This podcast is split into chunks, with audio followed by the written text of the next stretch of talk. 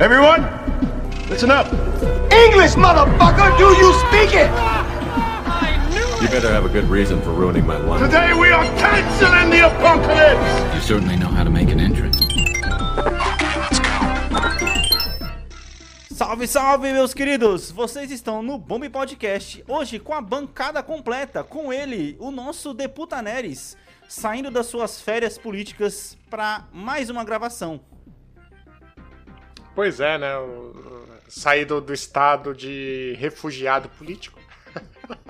E com ele, o presida Anderson Santos Olá a todos, e aí galera? e eu, o tesoureiro Alex Santos. Vocês estão no.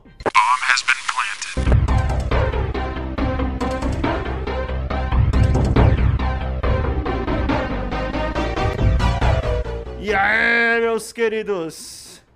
A última gravação do ano. Isso, ó, promessa dada, missão dada é missão cumprida, hein? Apesar de da gente ter aqui um político, ter um tesoureiro e um presidente da Câmara aqui, cara, estamos aqui pra vocês. E esse é um episódio que a gente já tava querendo fazer há muito tempo. E na verdade percebemos que depois de três anos de podcast, sendo um podcast que falava de videogames e provavelmente a gente comentou muito sobre os nossos melhores games da vida durante a gravação do, do podcast, a gente nunca sentou para poder colocá-los em ordem e debater eles de forma justa e de forma bem clara. Antes da gente começar nossas listas, eu quero entender como foi o processo que vocês fizeram para poder conseguir chegar nessa lista. Davi.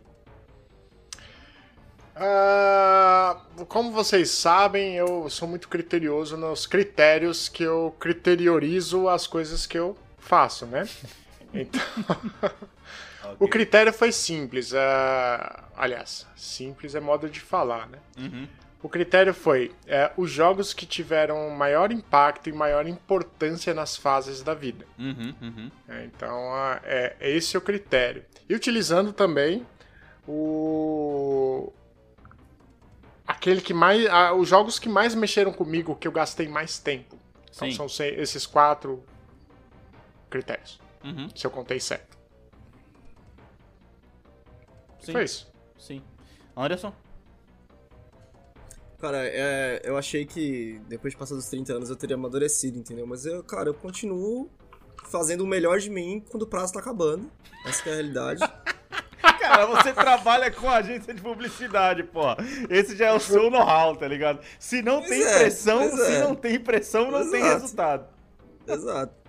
Então, a gente, porra, a gente combinou isso há muito tempo e eu, sabe, quando você eu, eu faço muito isso, mano. Deixa informação marinando na cabeça Aham. e aí você esquece, você dá atenção. Só que só de você saber que tem que fazer, o negócio vai acontecendo, entendeu? Sim, sim. Na hora de montar a lista, eu já, tipo, tinha uns vários nomes que eu lembrei de cabeça. Eu sabia, mano, se eu lembrei isso aqui, isso aqui tem que estar na lista, sabe? É verdade. E aí, na hora de sentar e montar, o que mais ferrou foi a ordem. E o que eu tô tentando trazer dentro da minha lista, é, por ser uma lista. É, cara, 10 pra sua vida inteira é muito restrito. É Se você falar, se, se a gente fosse fazer a lista, tipo, das suas é, 10 categorias favoritas de jogo, de jogo, era muito mais fácil. Que aí você poderia dar exemplos. É, porque tem menos, né? É, é mais fácil. E aí o que eu tô fazendo, o que eu fiz com a minha lista foi justamente isso, tentar faz, pegar é, a conexão emocional, Uhum. o quanto eu consegui aproveitar e o quanto ele representa das outras coisas que eu gosto de jogar. Sim, sim. Mano, eu fiz um Boa. campeonato na minha lista, na verdade. eu coloquei o seguinte critério, ó. É, melhor história, 4 pontos. Jogabilidade, 3 pontos. Diversão, 2 e nostalgia, 1. Entendeu? Lógico que tiveram jogos empatados. E aí, desses, eu escolhi os jogos que eu já. que eu jogaria de novo.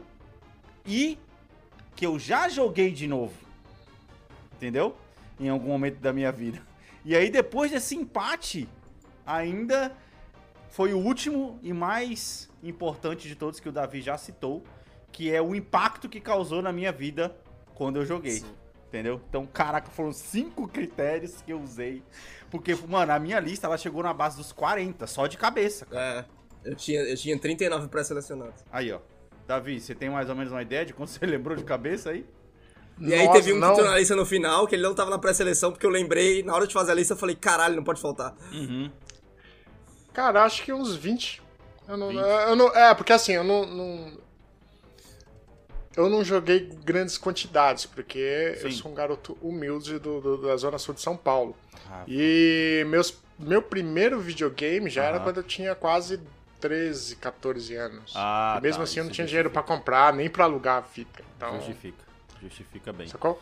É, bem, mano, então Acho que vamos não é lá. porque você é humilde, acho que é porque você é focado, cara. Quando você pega um jogo, você vai. É, você fica com ele. indo Pode ser e- que os jogos que é. você tenha jogado, você demorou muito tempo jogando o mesmo jogo, né?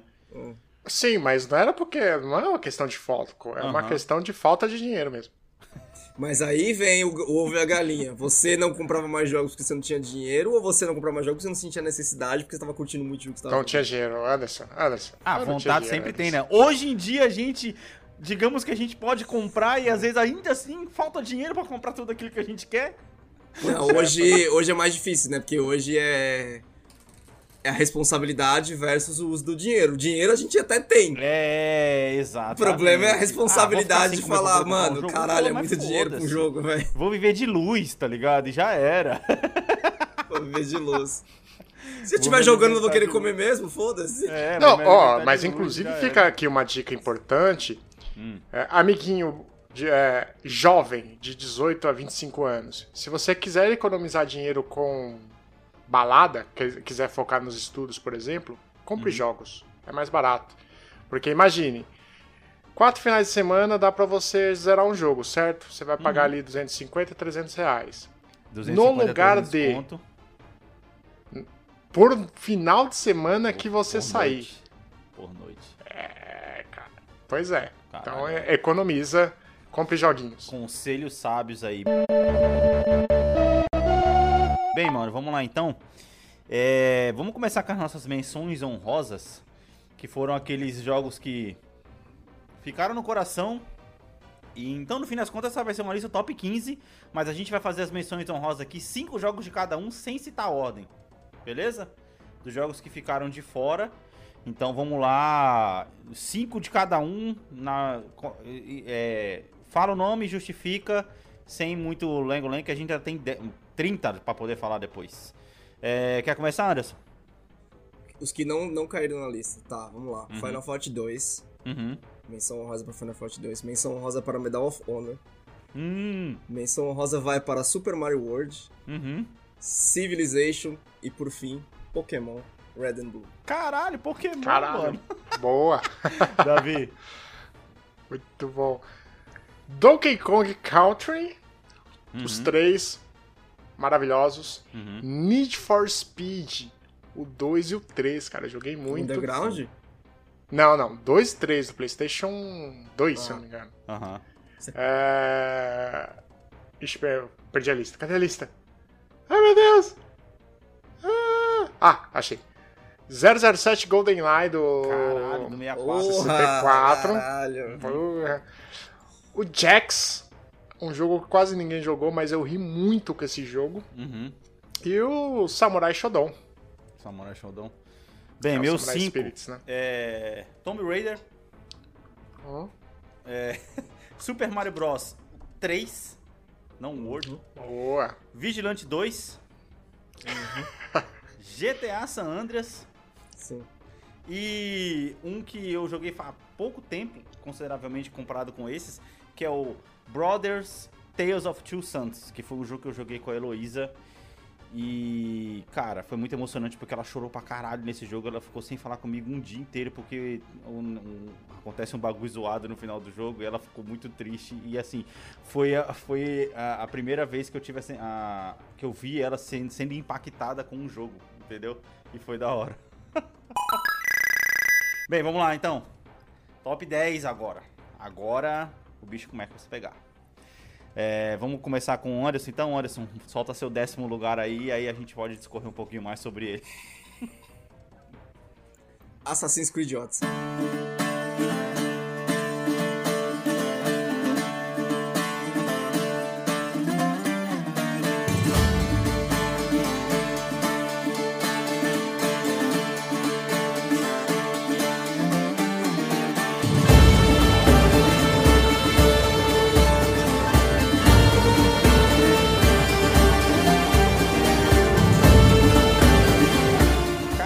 Assassin's Creed Odyssey, velho.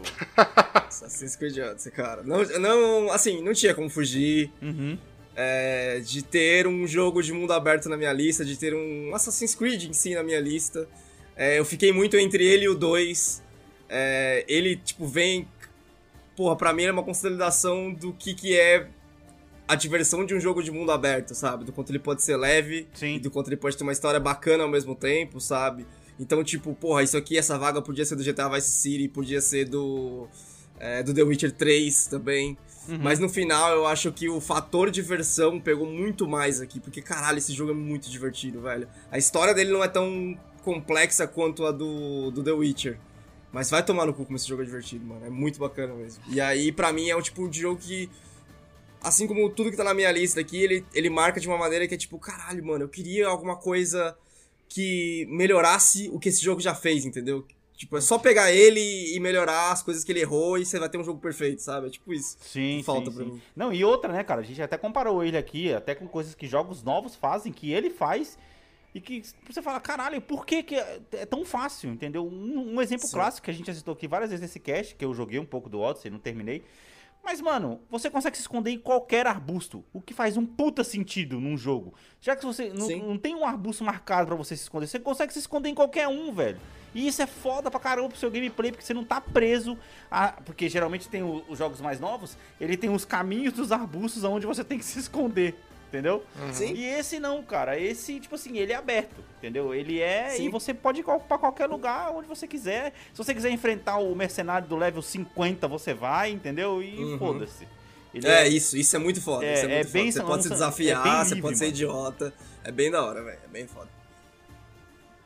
Davi.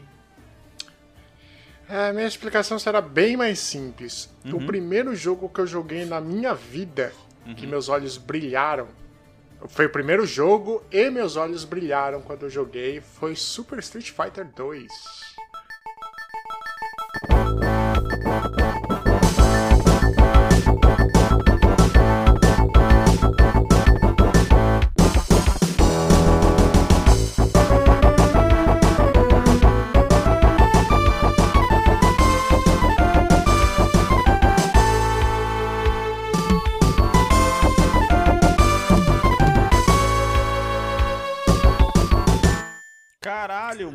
Superestimado. Aí- Tá, vai, fala.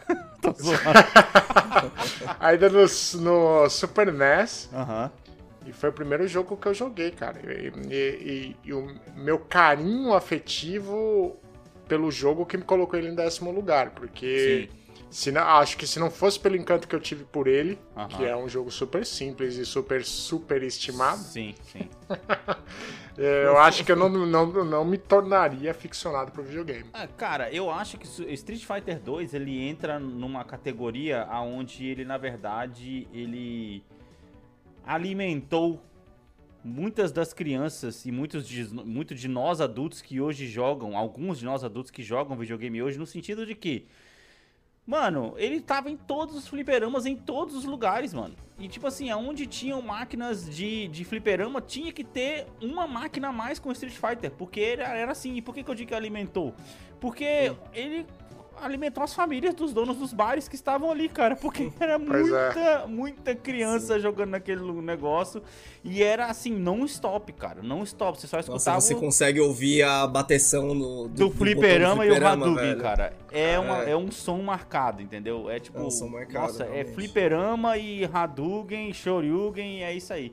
Eu, eu, eu não tenho esse carinho todo que você tem, Davi, por, por Street Fighter, mas assim, eu fico zoando querer superestimar tudo mais, mas eu reconheço o valor que ele tem pra indústria dos videogames, Uhum. tá ligado? É, eu acho que na verdade pra mim ele não, eu não entrei em jogos de luta tanto por essa lembrança também, sabe? Uhum. Tipo, o- o- era muito é, exclusivo no sentido de excluir é, esse grupo que gostava de, de Street Fighter. Então, tipo, Sim. é, não tinha como você, como novato, aprender o bagulho sem gastar muita ficha, sabe? Então, como você tinha ficha limitada, não dava pra ir. Exatamente, exatamente. Cara, meu décimo lugar ele já começa numa treta do caramba, porque na verdade no meu décimo lugar está a representatividade do, do multiplayer, mano. E ele é International Superstar Soccer Deluxe, velho.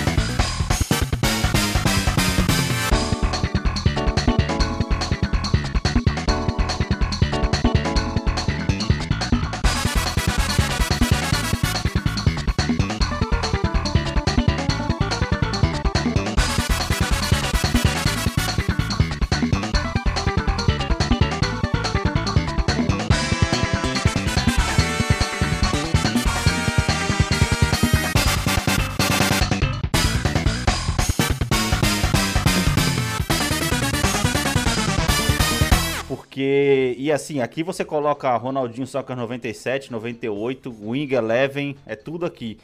Porque é a nostalgia dos campeonatos de futebol que eu e o Anderson a gente fazia, cara. Que é o sumo de você conseguir aproveitar um videogame ao máximo. E não só com o que ele te apresenta, entendeu? O tanto de campeonato de futebol e a gente, o tanto de tabela que a gente fazia na mão, e tabelas muito melhores do que as tabelas do Brasileirão, inclusive. e os sistemas que a gente fazia e a evolução que isso foi tendo, tudo na base do International, porque foi ele que apresentou esse, essas possibilidades pra gente, cara, é. Sem brincadeira. Foi ali do. Do International Superstar Soccer e suas variantes até o FIFA 12, acho. FIFA 12, mano. A gente fazendo campeonato. Teve campeonatos que a gente já, já chegou a fazer quando a gente já não morava mais junto. Ele. A gente mandava mensagem no, no, eh, no falecido Messenger. E aí, quando foi seu jogo? Quem ganhou? Não sei o que, quem marcou o gol? Mano, a gente chegou a fazer pelo menos uma temporadinha assim, lógico, reduzindo os campeonatos, né? Uma forma da gente reduzir os campeonatos era não fazer, tipo, todo mundo contra todo mundo. Nossos campeonatos eram sempre Copa, era, Copas, torneios, entendeu? Tipo, faz o grupo e beleza, e vamos embora, que era muito mais emocionante pra gente fazer. E as finais a gente fazia cada um jogando com um representante, entendeu? Então isso é, mano, isso era da hora demais. E a gente tinha um sistema de transferências. Para mais, escute nosso episódio lá no começo do cast. Lá nos primórdios do cast. É o cinco, é, qual que é o número? Nossa, é, é velho esse episódio. Acho que é o, acho que é o 5 ou 4. É o 5 ou 4, isso. Nossos campeonatos, que você vai entender mais por que, que esse, esse, esse jogo tá na minha lista, cara. Ah, nono lugar, Anderson. Cara, em nono lugar, é. Pô, é um jogo que.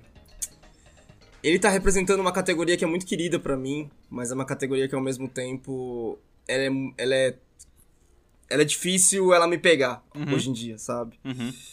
Mas é um jogo que.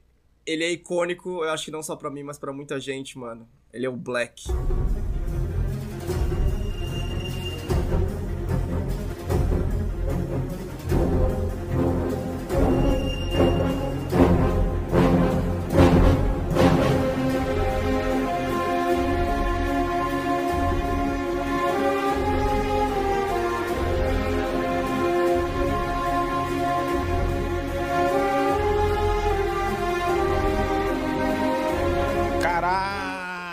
Mano, esse jogo Então- estava na minha lista dos 40, tá?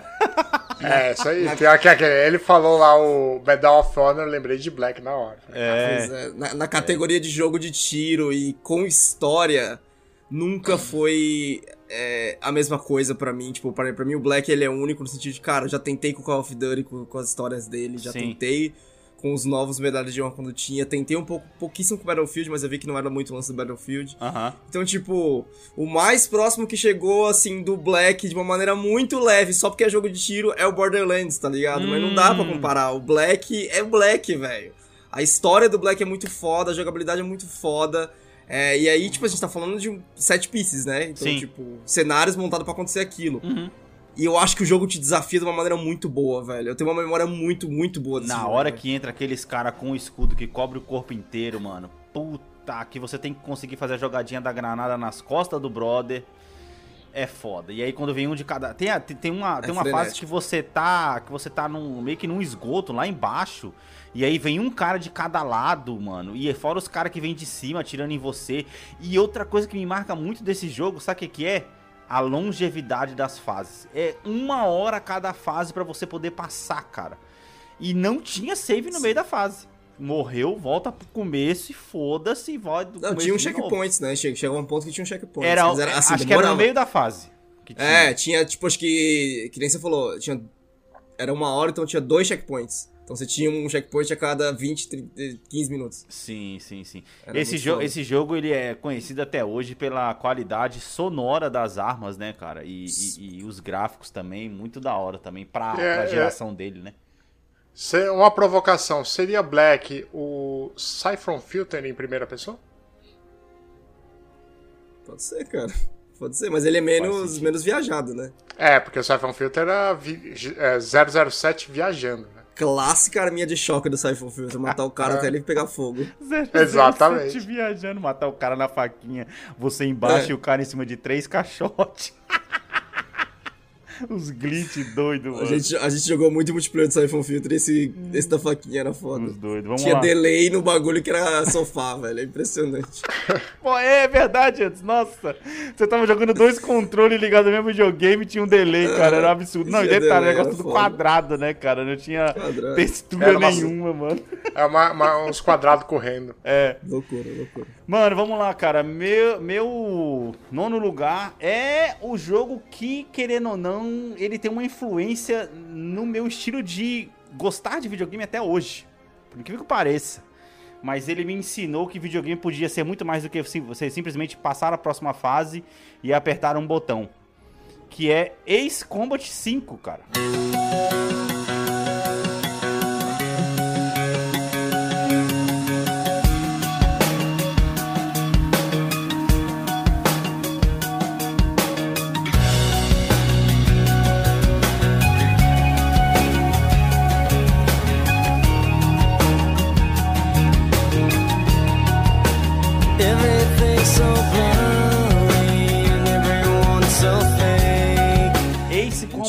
Dúvidas que ele 5. estaria na sua lista, Alex. Esse não tinha Combat dúvida que ele 5 estaria. É. Cara, eu joguei esse jogo várias vezes, de todas as formas inimagináveis, porque a história desse jogo, por mais que seja um jogo simples, um jogo de avião e tudo mais, é muito boa a história desse jogo, cara. E é, foi esse jogo que me ensinou que, tipo assim, beleza, no começo você tá ali só matando os aviões e tudo mais, e eu sempre fui um cara que muito gostou de avião e tudo mais. A gente já, já teve um episódio sobre aeronáutica aí, volta em casas pra trás no cast. É, mano, mas esse jogo é muito foda, cara. É muito foda, a história dele é muito impressionante e ele moldou o jeito que eu gosto de videogame hoje em dia. Se a história não me pega, cara, eu fico, porra, mano, caralho, mano. Me dá um motivo pra poder estar voando aqui e tem uns plot twist nesse jogo, mano. Mais de um, inclusive, que, porra, são muito bons, cara. Muito bons. É um jogo de avião com um leve é, elemento ali de RPG. E me impressiona negativamente até hoje os caras não ter conseguido fazer algo melhor do que isso. Entendeu? Com tantas gerações boas aí. Pô, esse Combat 5 é de, de PS2, cara. Entendeu? E não tem, não tem jogo melhor que É, é- ele ainda pra mim, pelo menos. Tem ele, mostra, Simulator. ele mostra uma tendência negativa que Olha, aconteceu, sacanagem. onde os caras foram reduzindo a quantidade de coisas que tinham no jogo, né? Uhum. E mesmo assim, tudo bem, melhorou o gráfico, mas, cara. Não sei, os outros Ace Combat que eu joguei depois eu não senti o mesmo carinho que foi dado pra esse. E um destaque especial pra trilha sonora desse, desse, desse jogo também, que é puta, sensacional, cara. Sensacional. Davi, seu oitavo. É o nono É o dele, nono aí. É o nono? Desculpa, eu É pulei nono, sua vez? Pô, pô, Foi mal. pulou, cara. Foi mal. Porra. É um jogo que eu nunca ouvi falar em quem jogou esse jogo. Sim. Que é o Valkyrie Profile.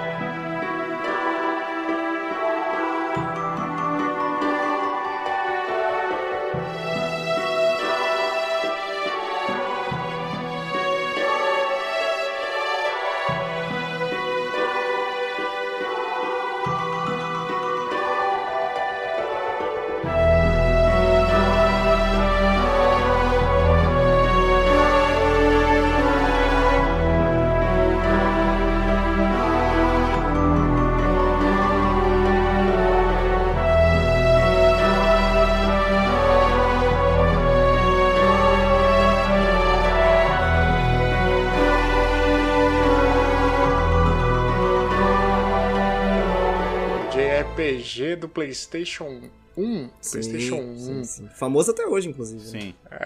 E a continuação é uma merda. Todas as continuações são tristes. Foda, né, cara? Porra. Mataram o jogo, mataram o jogo. Aham. Mataram o A jogo, mas franquia, enfim. na verdade, nunca mais A viu falar dela. é. Quando foi o último que saiu? Vai, nem lembra. Acho que tem pra celular, tem um. que Nossa, para, lá. nem precisa ver, nem precisa ver, porque se o jogo saiu do console pro celular, puta merda, mano. Sim, sim. Faliu.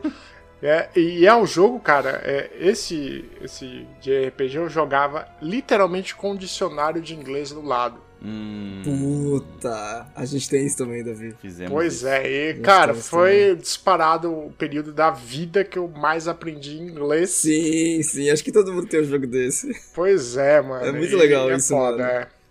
E, e- e até hoje eu não- nunca zerei esse jogo. Eu tenho pra celular. Eu comprei pra celular original. Nunca zerei esse jogo, Uhum.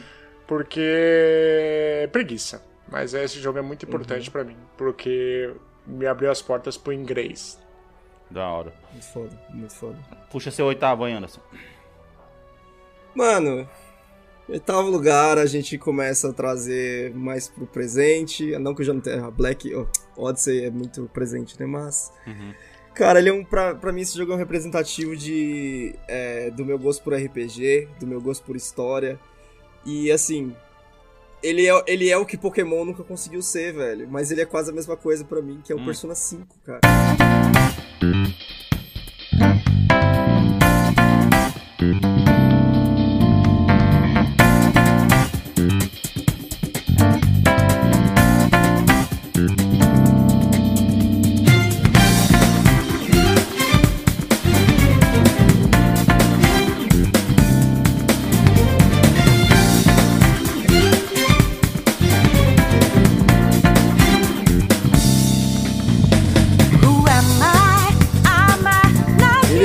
consegue reunir, tipo, todos os elementos que me pegavam no Pokémon, o negócio de colecionar, mas com uma história filha da puta de boa, que eu não esperava. Uma Sim. história muito boa mesmo, que, tipo, pra mim, num nível que nenhum Final Fantasy é, conseguiu chegar nesse nível de história, Uhum, sabe? Tipo, uhum. de ser tão boa, assim.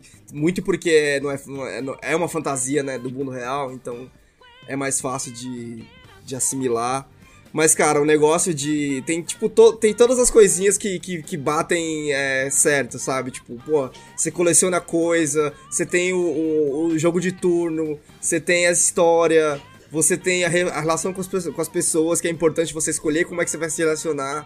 Que Então, isso tipo, vai mano, influenciar ele no é- modo que você joga depois também. Exato, e aí você tem que montar a build. Uhum. Mano, é muito foda, velho. É muito foda. É muita coisa boa num jogo só. Não, velho, e outra, eu sei no que o Davi só. falou que dropou, mas eu acho que ele não conseguiu passar da, do horizonte Dá de eventos do jogo, né? É, sim, é, sim. eu também acho. Mas, cara, é, é Os impressionante. tutoriais, né? Da, da, da fase de tutorial do jogo. É, é Não, impre- acho que eu passei o tutorial, mas é o horizonte de evento, é, acho o que é uma horizonte de eventos é- mais é uma boa técnica. definição. É, é impressionante o jeito que esse jogo consegue é, te entregar o início dele sem te sobrecarregar. Porque ele tem uma imensidão de coisas pra você poder aprender, mas o jeito que ele Sim. te entrega, justamente te segurando na, pela mão ali, você querendo correr, e ele, e Uhum. ele te segura na mão e fala: Não, você não vai ainda que você não tá preparado, não vai ainda que você não tá preparado. Porque quando ele te solta, você sente, porra, beleza, mano, agora eu tenho tudo isso pra poder fazer, foda-se, vou botar pra fuder. E é da hora, Não, mano. e, e- eu lembro que, que, tipo assim, é, ele faz uma linha guia tão legal, tão legal, que quando ele me soltou, cara, eu já tinha dominado o jogo, sabe? Tipo, o jogo já tava no meu domínio, Uhum. Exato. que, porra, aí eu fui lá e eu fiz do meu jeito e tal, e aí. Cara, é muito bom, velho. É muito bom E, mesmo. e é e o um tipo do que... jogo, no, no meu caso, sem te cortar, eu Ah. terminei sem aprender tudo que, tem, que, que ele te apresenta ainda. É, não, porque você não teve a oportunidade, você jogou a versão rasa, né? Não, ainda assim é versão rasa, ainda assim é versão rasa. O negócio Sim. de você fazer build de acordo com, com o poder da Ah, pessoa, com a aí. fraqueza, puta, aí é a especialidade Pois sua, é, cara. pois é, é um jogo que caralho, mano. Eu ficava, é, sem brincadeira, uma hora, uma hora e meia lá na salinha, lá, fazendo personas, fazendo a persona do jeito certo, tá ligado? Uhum. É Que tipo aí, assim, tipo, terminei a jogatina de hoje, É, vou preparar na de amanhã. Exato. Porque aí eu ficava com essa persona, tipo, por 5, 10 níveis, aí eu ia lá, trocava, fazia a sessão que, tipo, era de 10 em 10 ou de 5 em 5, dependia do que eu tava fazendo. É, Mano, loucura, velho, loucura. Curti muito demais esse jogo, tanto que eu quase zerei ele duas vezes em sequência. Caraca. sim. Caralho. Sim, Eu cheguei muito longe na segunda, velho. Cheguei muito longe mesmo. muito bom. Davi, seu 8. Meu 8 é o Mega Man, Rockman. Aqui eu vou trapacear, vou colocar dois ao mesmo tempo, porque eles têm a mesma carta. Seja bem-vindo. Eu Vai eu- acontecer isso eu fiz muito isso na aqui. lista. Eu fiz isso na lista, fica tranquilo, Davi.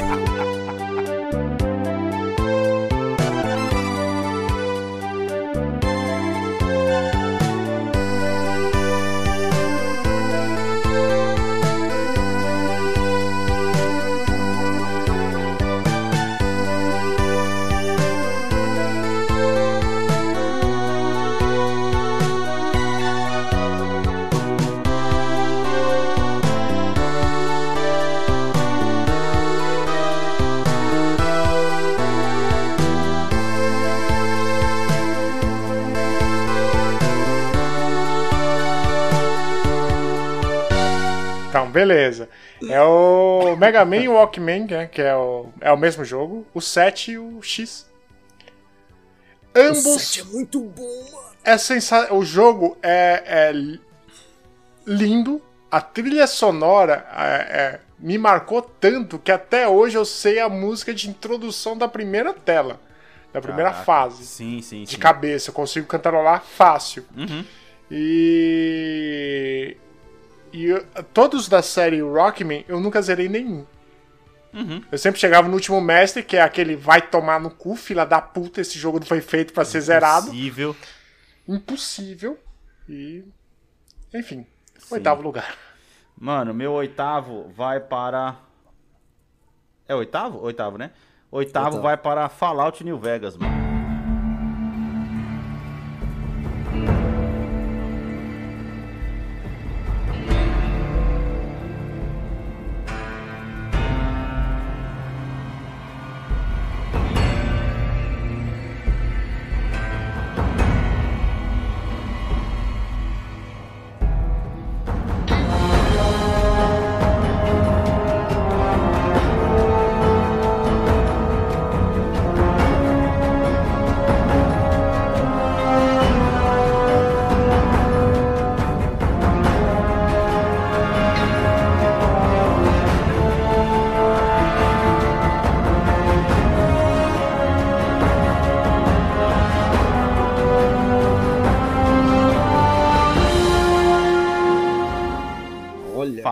Fallout New Vegas e o seu mundo riquíssimo de. Mano, vem aqui jogar, eu prometo que não vai ser igual a última vez. E é basicamente isso que acontece, cara. Porque você tem várias opções, você tem várias facções pra poder fazer. O jogo é bugado? É bugado, mas é o, é o famoso bugado que vem da Bethesda, né? que você abraça e fala, foda-se, é isso aí mesmo e vamos embora, entendeu? E a- o nível de possibilidades que esse jogo dá de você jogar, já cansei de falar isso aqui nesse cast, mais de 200 horas de Fallout New Vegas eu tenho. Eu gerei o jogo duas vezes e meia, entendeu? E, mano, se eu fosse entrar pra poder jogar hoje, essas duas vezes e meia não seriam iguais a, a de agora, entendeu? É um jogo que eu quero muito que os caras façam um remake, velho. Muito, muito, muito. Porque, cara, o negócio de você poder ser tanque é o famoso RPG bem feito e ainda tem a influ- não só a influência da sua build que você monta, como também da facção que você vai representar naquele jogo. Porque tem, tem estilos de jogos que você pode jogar que você termina, sei lá, em 25 horas. E tem outros estilos de jogos que você prolonga a história que você pode chegar a 50, 60 horas. Entendeu? É muito da hora, cara. É muito da hora mesmo. E eu, eu acho que esse jogo, em termos de. de. de franquia Fallout, é o spin-off que deu muito mais certo do que a franquia verdadeira, apesar de ser basicamente a mesma coisa ali, por causa do Fallout 3 e tudo mais. Mas como ele não tá na linha principal do Fallout, mas ele é muito melhor do que os outros Fallout pra mim, cara. Muito melhor e ele devia ter um, ter um remake pra ontem, tá ligado? É, vamos lá, dessa vez o 7, Anderson. 7 minha lista começa a ficar interessante. Caralho, isso é, é, foda, né? diferente.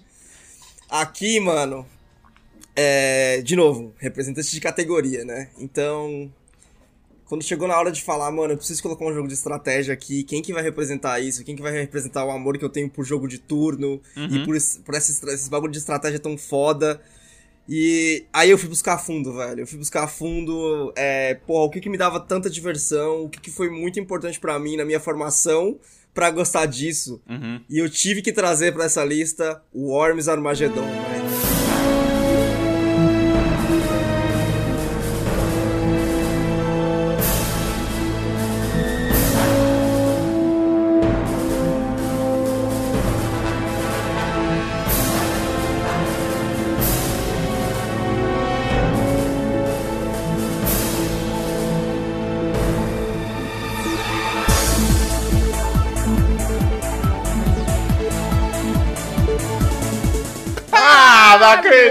Mano!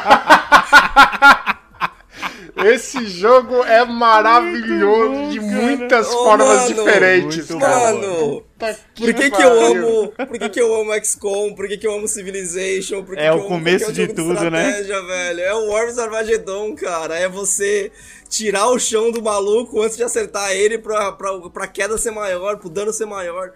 Cara, Cara, que loucura, velho. Quanto tempo Bem eu passei jogando esse lembrado, jogo, quantos velho? campeonatos eu não fiz em Worms Armageddon, mano. Caralho, velho.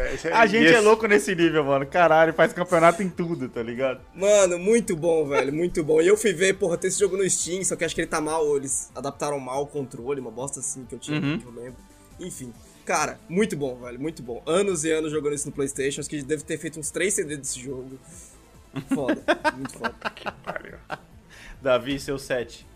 Boa lembrança, hein, mano. Aleluia! É, cara, foi a primeira vez que eu, eu lembro que a primeira vez que eu soltei essa granada, tava tipo, tava cinco moleque na sala jogando esse jogo. Soltou a primeira vez essa bomba, ninguém sabia nada. Uhum. E tipo, ah, aleluia! Bom, só o bonequinho voando pro outro lado do mapa. Cinco moleques chorou de, de rir por uns seis minutos, cara. E sem brincadeira, eu, que porra de granada que é essa? Que esses caras é maluco por pensar numa granada Oh, dessa, e a mano? ovelha, mano, e a ovelha, velho. Bé, bé, bé. É muito bom, muito bem feito. Da hora demais. Bom, meu sétimo lugar é Castle of Illusion starring Mickey Mouse do Master System.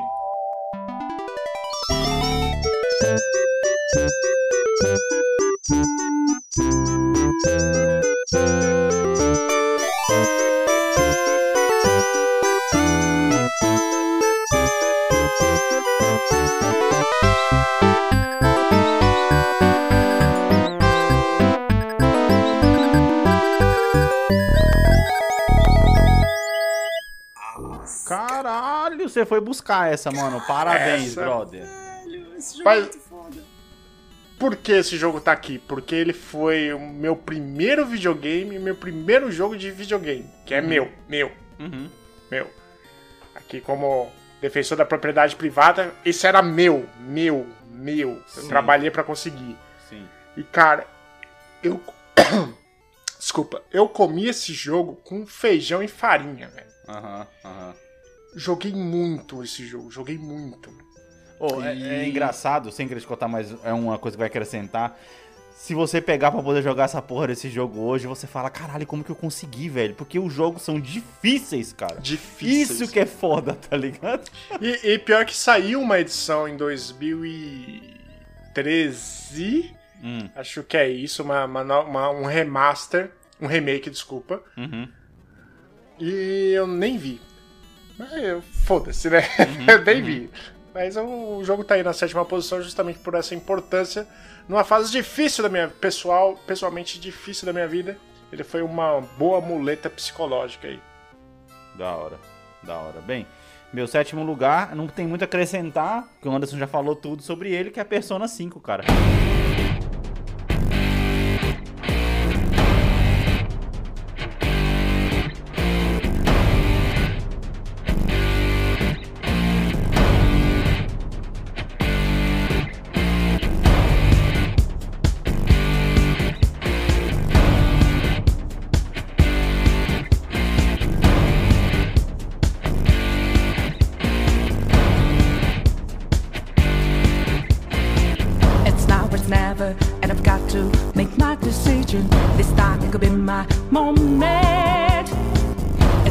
This a mirage or a chance to fulfill my mission?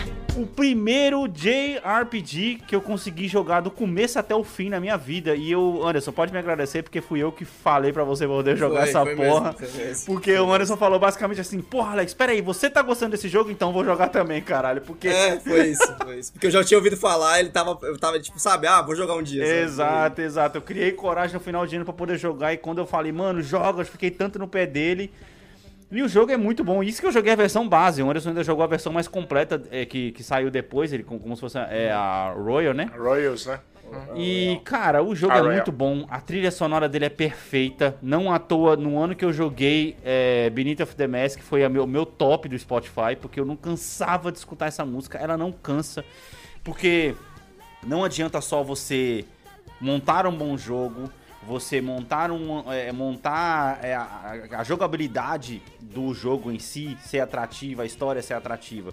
O ambiente que a música coloca você faz muita parte disso, porque que nem o Anderson falou, pô, você vai ficar uma hora e meia montando seu personagem para que na próxima run você já esteja preparado.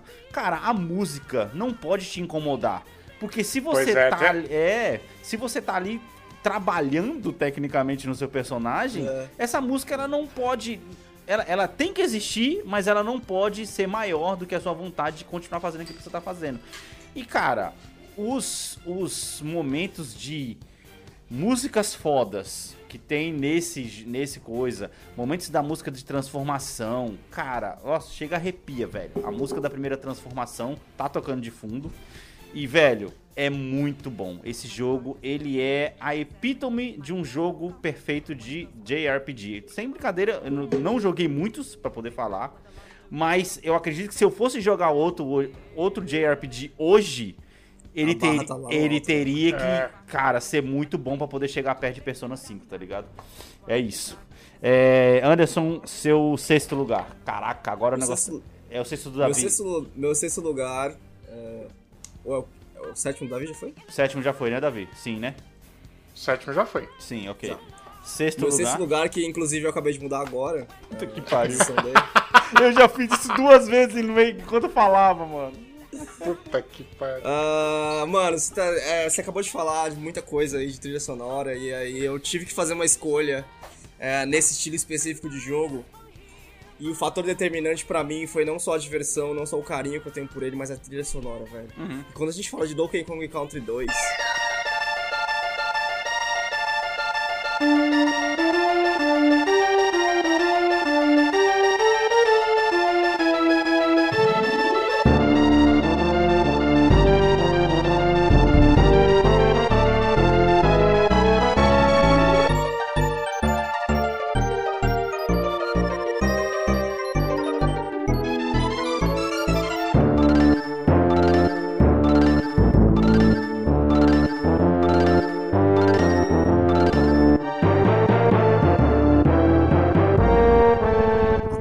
Sonora é uma obra de arte do caralho. Do cara. Eu te juro, eu jogo esse jogo muito mais pela trilha sonora. A diversão dele é foda, mas a trilha sonora é muito boa. Sim, é sim. muito boa. Dá vontade de ir do começo ao fim pra você. Puta, agora vai entrar essa fase que é essa trilha sonora. Aí você quer jogar a fase por Exato. causa que a trilha sonora você sabe qual que é, sabe? Não Mano, enjoa, é né? muito bom, velho. É muito bom. E aí ficou a escolha entre ele e Super Mario World. Eu falei, mano, apesar do Mario World pra mim ser, tipo, aquele filme de comédia que você sempre assiste, Uhum. que eu pego ele pra jogar uma vez por ano, pelo menos, e eu Sim. jogo em 4 horas. Sim. O Donkey Kong Country 2, cara, acho que ele é muito mais especial justamente por, por conta da trilha sonora, sabe? Tipo. Cara, e é muito bom o jogo também. É muito bom. E eu acho ele- que o Donkey Kong ele é um jogo mais criativo que o, que o Super Mario, velho. Sim, sim. Não, sim, aí sem dúvida. Os Sim. elementos que ele traz são indiscutivelmente mais criativos porque ele traz muitas culturas, coloca entre aspas culturas é, Uhum. diferentes para embasar os elementos Sim. Visuais da, do- aí visuais e, so- e sonoros, né? Sim. Inclusive, só fazer um adendo, até hoje eu uso Donkey Kong como trilha sonora de trabalho. Da hora. Sim, cara. Pois sim, é, muito bom. isso mostra quão importante o jogo é, né? É. pra, é tipo assim, porra, como, a forma como o, jogo, te- como o jogo te instiga, te provoca a procurar um bagulho do nada, você tá vendo uma banana aleatória, você fala, mano, não é possível, velho. Tem um bagulho ali, sabe? Aí você tem que correr atrás. E outra coisa que acho que pega muito nele, que aí é onde ele ganha, pra mim, muito mais do, do Mario e outros jogos do estilo, Uhum. é os personagens, velho. Eles têm muita personalidade, eles são muito. Você Caricatos. sabe qual que é qual, tem caricato, sabe? É muito legal, velho. É muito legal mesmo. É, não é caricatos, é simpáticos, talvez? Não. É que caricato parece uma É, coisa cada, ruim. cada um é. É, então. Enfim, mas É, acho que a gente entendeu. Entendeu? Né? É. Sim, sim. Seu sexto, Davi. Meu sexto, Super Mario World.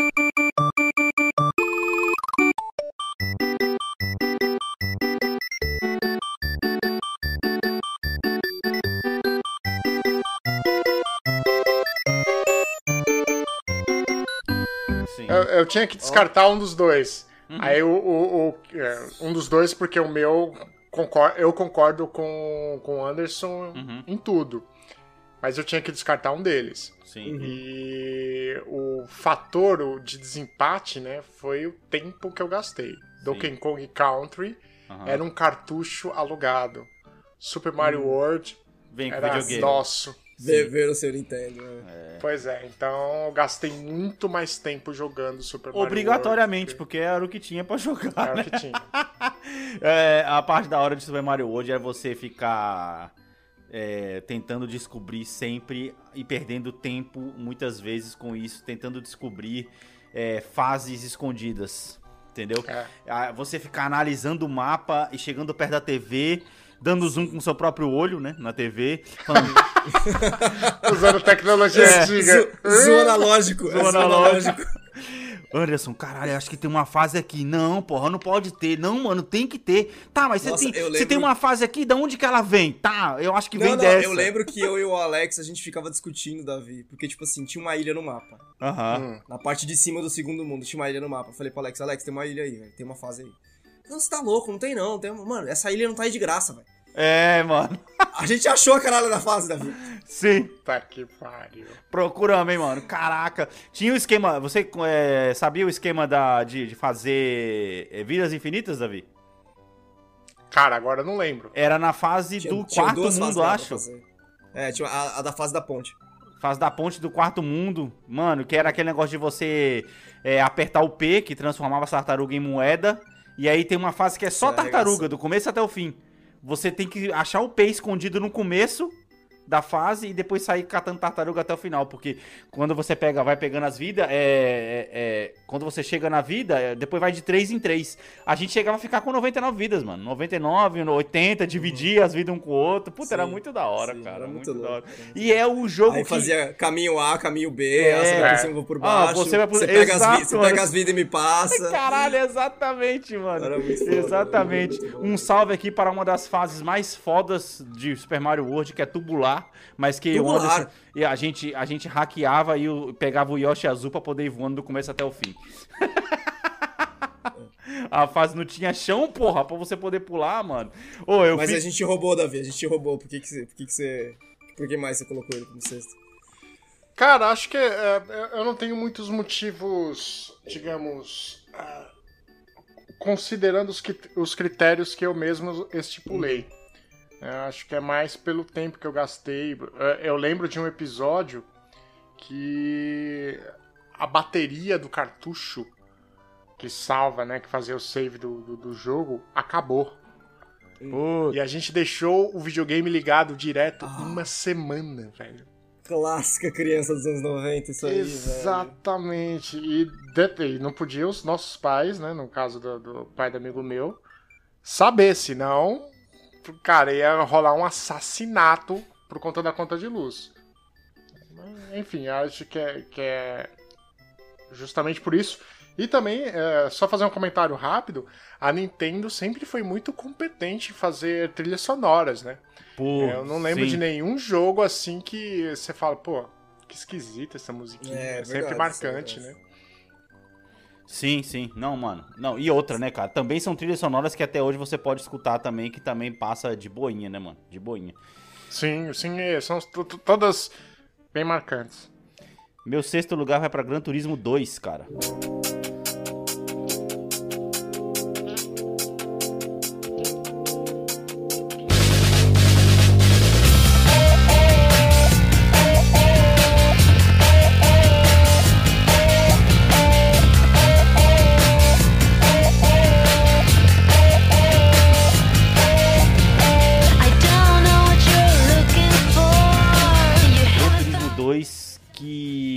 Hoje eu ainda espero um Gran Turismo igual a ele. Não sei se o 7 chegou nisso, não comprei ainda, tô esperando ter uma promoção boa. Mas, cara, Sete? muito. O 7? É o 7. O Gran Turismo 7 saiu. Só que eu não comprei ainda. É. Muito, muito pelo. Eu acho que o Gran Turismo 2, na verdade, ele representa jogos de Ah. corrida aqui na minha lista, né? Need for Speed e tudo mais. Mas Gran Turismo 2 em especial, porque, cara, por conta dos enduros, cara. Eu e o Anderson, quando a gente pegava pra poder jogar enduros, velho. Era corridas de quase duas horas, mano, com o mesmo carro, negócio de trocar pneu. Ele nem tinha uma customização tão da hora quanto a do Need for Speed, por exemplo. Mas eu pensava assim, mano, eu falava, pô, velho, eu nunca vou conseguir correr num circuito na minha vida. Isso porque eu também não dirigia na época, mas eu pensava justamente nesse, nesse lado lógico. Quando eu pegar um carro na rua, eu não vou poder dirigir, eu não quero ir preso, entendeu? mas se eu for correr num circuito, aí é outra, outra história, entendeu? E, mano, Ai, muito cara. da hora, mano. Salve aí pro R Skyline 32, que eu sempre começava com ele, que era o melhor carro pra você poder começar. E a gente chegou num nível de Gran Turismo É, 2 inclusive na vida real, né? Exato. Que A, a E, gente... pro, e pro escudo, né? Escudo Ex- que era a nossa fonte de dinheiro. Exatamente, exato. Ganhar o campeonato, ganhar um Enduro pra poder ganhar um milhão pra poder comprar mais carro, verdade, Anderson. A gente chegou num nível de Gran Turismo 2, Davi, que a gente conseguia alterar o tempo das marchas de acordo com o carro pra gente poder ter mais aproveitamento nas corridas, cara. Isso era. Tinha O como. melhor carro de enduro compacto era o Mirage, vulgo. Exato, exato. Porque ele gastava os pneus mais devagar, tá ligado? Era devagar, porque ele é leve, né? Exato, e não gastava tanto é bizarro, combustível cara, é também. bizarro. Mano, era muito O da nível de hora, cara. customização que a gente fez esse jogo foi muito Ele não era, ele não era definitivamente o carro que você ia ganhar na arrancada. Por exemplo, quando a gente pegava no enduro pra poder correr com ele, os carros saíam lá na frente. A É, gente nem falava, não, arrancada, nem velo... É, nem, na- é na nem constância. arrancada, nem velocidade máxima, né? É na constância, É na ó. constância. É, beleza, mano, pode ir Os lá. caras saíam e falavam, não, não, pode, pode ir, pode ir, pode ir. Exato, seja feliz, tá ligado? Daqui a 10 voltas a gente conversa. É, era isso. Da hora, cara, muito da hora. É, Anderson, seu quinto lugar, o circo tá se fechando, mano.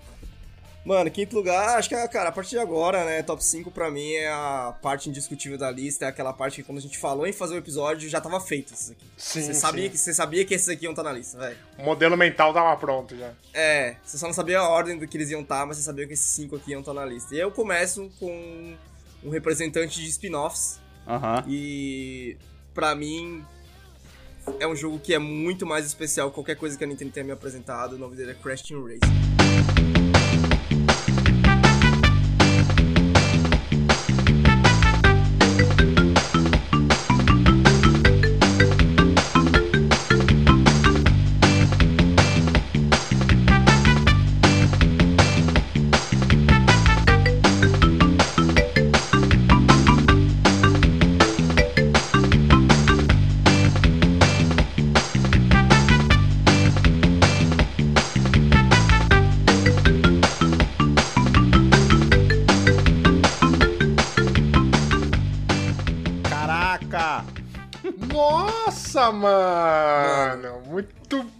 Esse Olha, jogo. É, Essa foi uma época que aonde tipo eu já comecei a ser um jogador. é, a minha a minha história de jogador começou a ser separada do Alex porque ele tava só trabalhando, ele tava- tinha virado um adulto funcional. Cedo, inclusive. É. Exato. Então, cara, esse jogo pra mim, velho, porra, eu, o que eu catei esse jogo, acho que o Alex ficou puto porque eu consegui pegar tudo no jogo. E aí tinha o save dele que ele tava, tipo, travado lá atrás, tá ligado? O famoso filho da puta platinou antes da platina, velho. É, foi, foi, foi.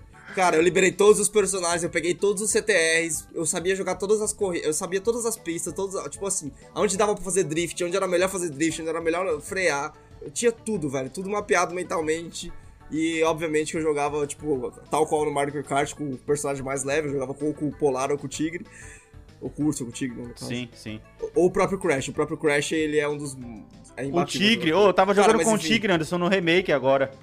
O Puma, é, o Puma. É. Mano, é, é muito bom esse jogo, velho. É muito bom porque eu acho que ele amplia muito do que o Mario Kart. Pra, pra Sim. mim é o Mario Kart de Super Nintendo, tá? Eu não joguei os outros depois. Então ele amplia muito do que ele faz, que, porra, ele põe mais mundo, ele põe mais personagens com. que. Tipo, durante o bagulho, mais personalidade você vê desses personagens, né? E aí ele coloca aqueles hubzinhos ali, aquela área, aqueles bagulho, tipo assim, mano, tem coisa pra liberar aqui, tem coisa secreta aqui, sabe? Tipo, porra, tem que correr atrás disso. E aí tem a, a, a parte que a parte que ele matou a pau pra mim foi a corrida contra os chefes de mundo, velho. Sim. Que era uma mano. filha da putagem sem tamanho, mano. E Cara. aí você passava a odiar um cara. Continua assim até hoje, Tantos, mesmo no remake. Sim.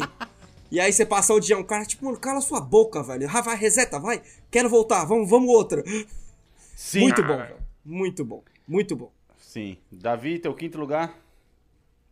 Quinto lugar também, é, dois, mas eles são pelo mesmo critério, tá, gente? Uhum. Driver.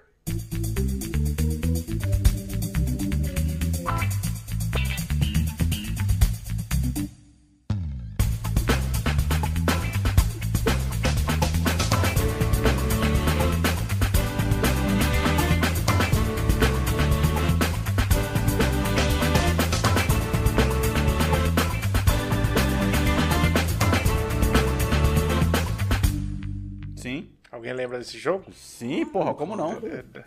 Driver e o GTA San Andreas. Aham. Por que os dois estão no mesmo critério? Porque ambos me ensinaram a dirigir. Caralho. Eu aprendi a dirigir mais no, no GTA mesmo. Aham. é, e no Driver, cara. Uhum. é, aliás, ambos também me ensinaram a sobreviver aqui na periferia de São Paulo, né? Porque você tem que ser piloto de fuga Sim. e tem que apre- aprender a trocar uns tiros às vezes. Aham. E, e também tem uma- coisa muito importante desse desses dois jogos que eles é, me ensinaram a olhar mapa. Hum. Hum, Me ensinaram a fazer a leitura de mapa e, e é importante também frisar que essa leitura de mapa e de GPS, na verdade, né, na- nada mais é do que lá no- nos anos 2000 eles já estavam ensinando a gente a ser Uber, né? Caralho, que filha da puta. Não importa a faculdade que você faça, né? Inclusive. É, exatamente. Então, o driver nada mais é o Uber da bandidagem, assim como o GTA. né? Sim, sim, sim, sim. Boa, boa lembrança. Anderson, seu, seu quinto já foi, né? Meu quinto lugar, então, sim. vai para. É, vai, vou abrir uma nova categoria aqui que é, a- que é basicamente o que eu falei no começo lá, que é a questão do impacto, né, cara? Já que você, às vezes, o, o jogo que é foda pra caramba pra um pode impactar você de acordo com a história que ele tem. E pode impactar pra caramba pra outra pessoa de acordo com o momento da vida ou de acordo com a bagagem da vida. E sem dúvida Pois é. nenhuma, esse jogo eu vou trazer um outro casado com ele aqui, meio que roubando, mas vai pra Gris e Journey, mano.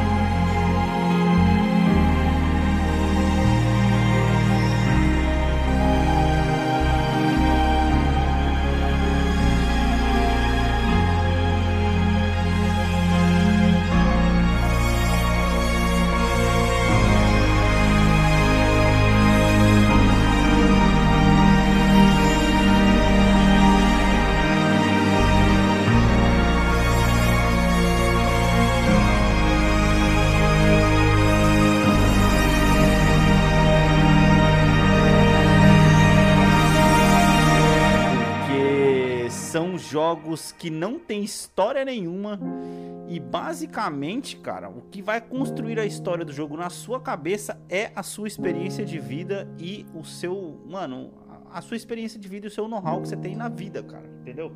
Gris me bateu muito forte, primeiro porque foi foi o primeiro jogo que, que eu achei, que, que eu joguei, que eu consegui perceber assim, mano, caralho, não precisa ser um jogo gigantesco pra ser foda. Entendeu?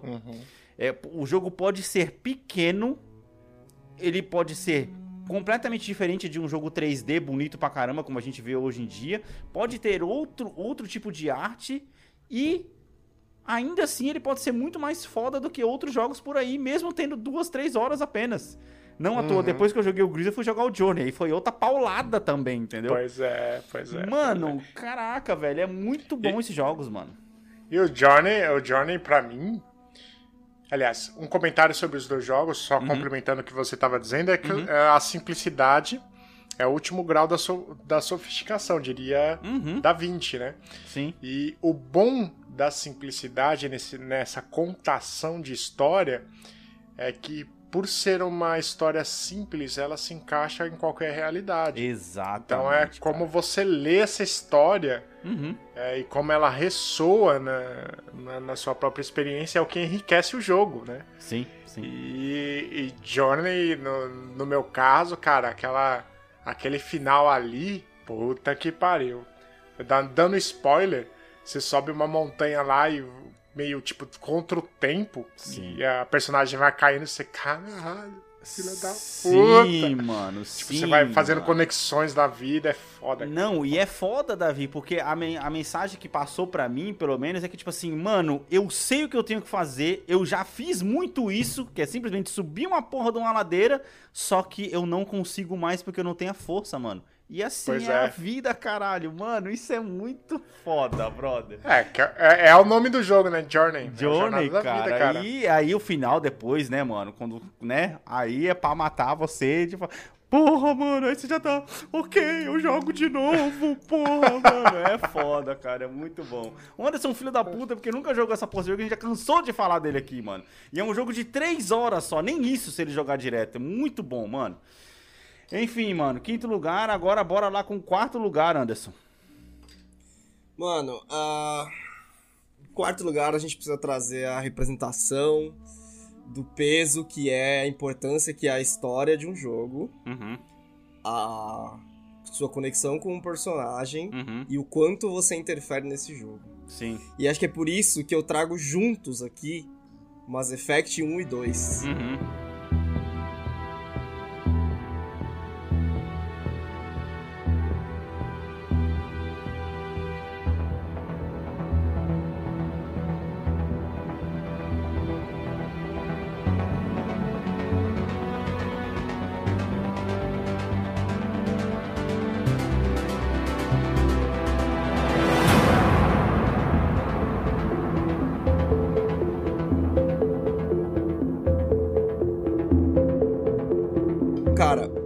Mass Effect 1 não é um grande exemplo de gameplay, acho que ele não é lembrado por isso, Uhum. mas não existe a idolatria por Mass Effect 2 sem a força de história do Mass Effect 1. Uhum.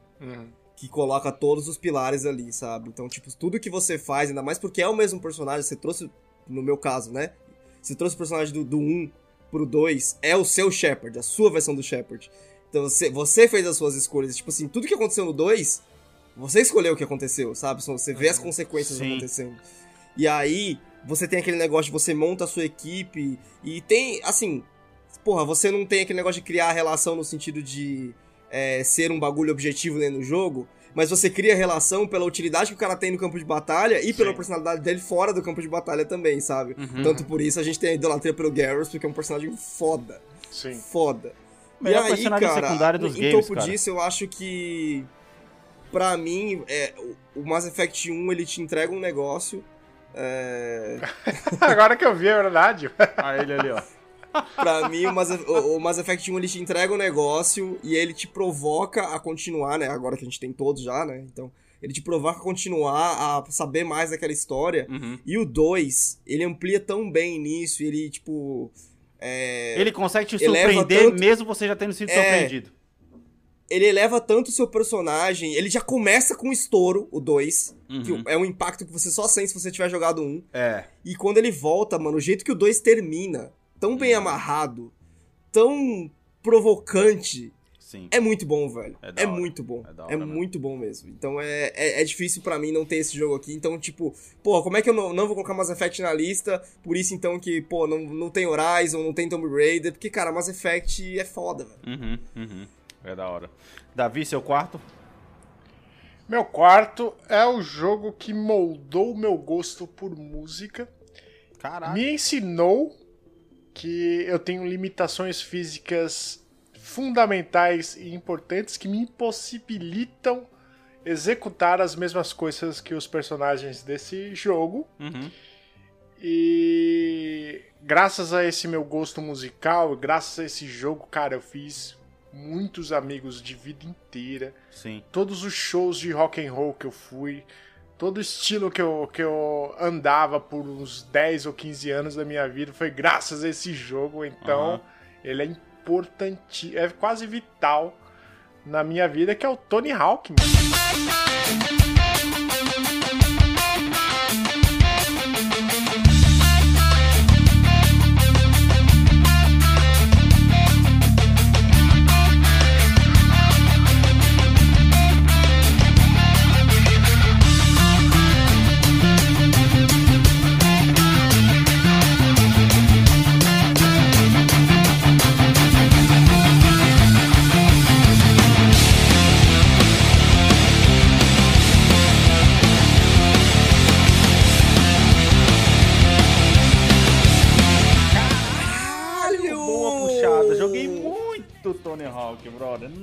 Pré-lista. É, 3 e 4 eu joguei Uhum. demais, demais, demais. E a trilha sonora sem comentários. A maior tristeza é não conseguir fazer nem, nem subir em cima do skate, porque é von- Então, essa é a minha limitação. Eu falei, não, vou andar de skate também.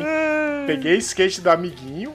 A gente ia pra uma pista de, de, Ainda de mais eu e skate. você, Davi, que somos alto ainda. Você é mais do que eu, na verdade. Ainda, puta, sem chance, cara. Sem chance, cara. Era uma vergonha, era uma desgraça. Não, vou ficar na minha bicicletinha mesmo. É, cara, muito Era da melhor. hora. Muito da hora. Bem, cara, meu quarto lugar, assim como o Anderson roubou e puxou dois, eu vou puxar um jogo que ele tem quatro no nome, que é Resident Evil 4 barra Mass Effect 2. Toda alegria, toda alegria.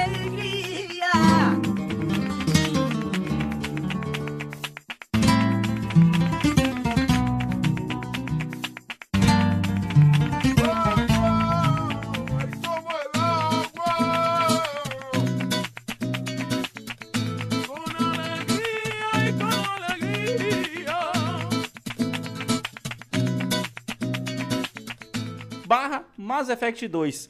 Porque Mass Effect 2 só existe por conta do Resident 4. Explique. por conta que o Resident 4 foi um jogo que ele. Eu sei que tem, tem gente que não gosta, mas.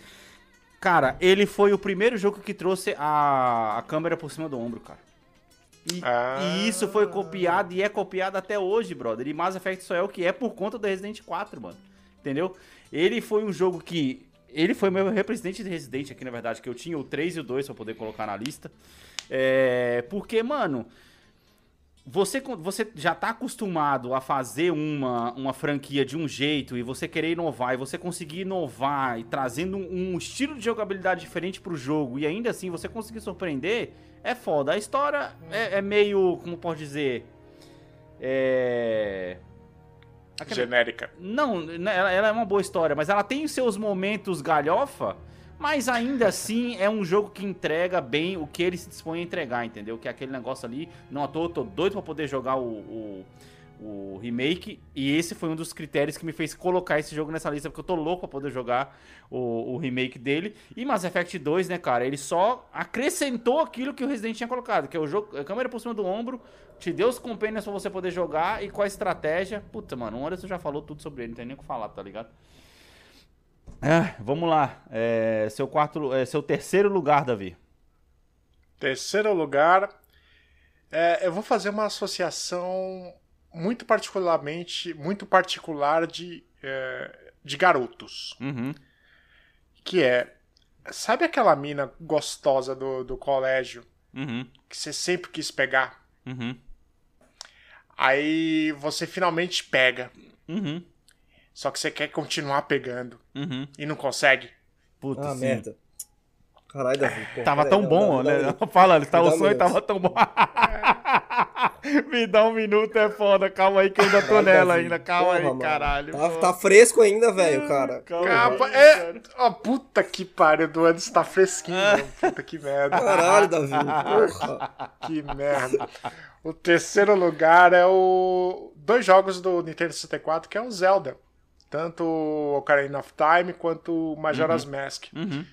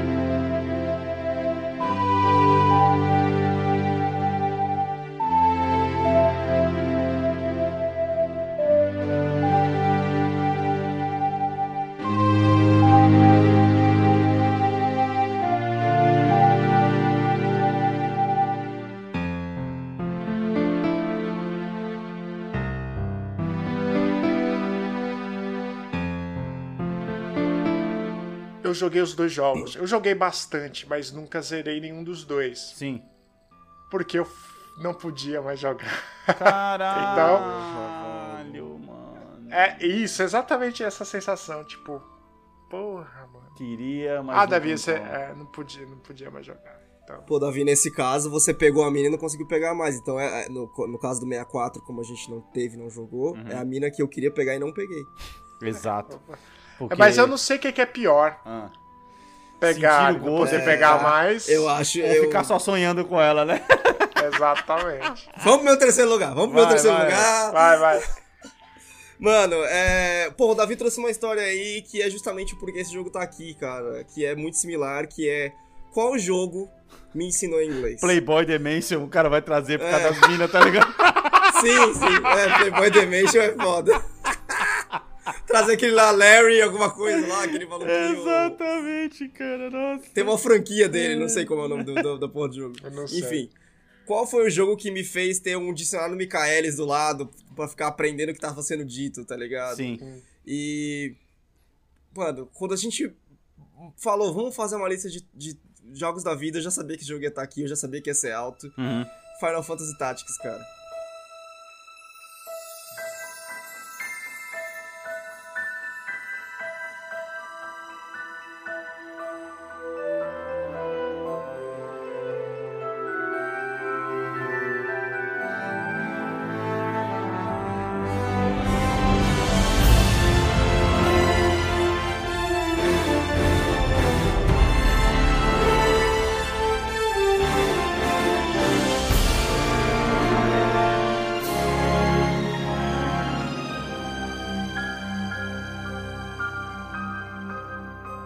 Caraca, sim.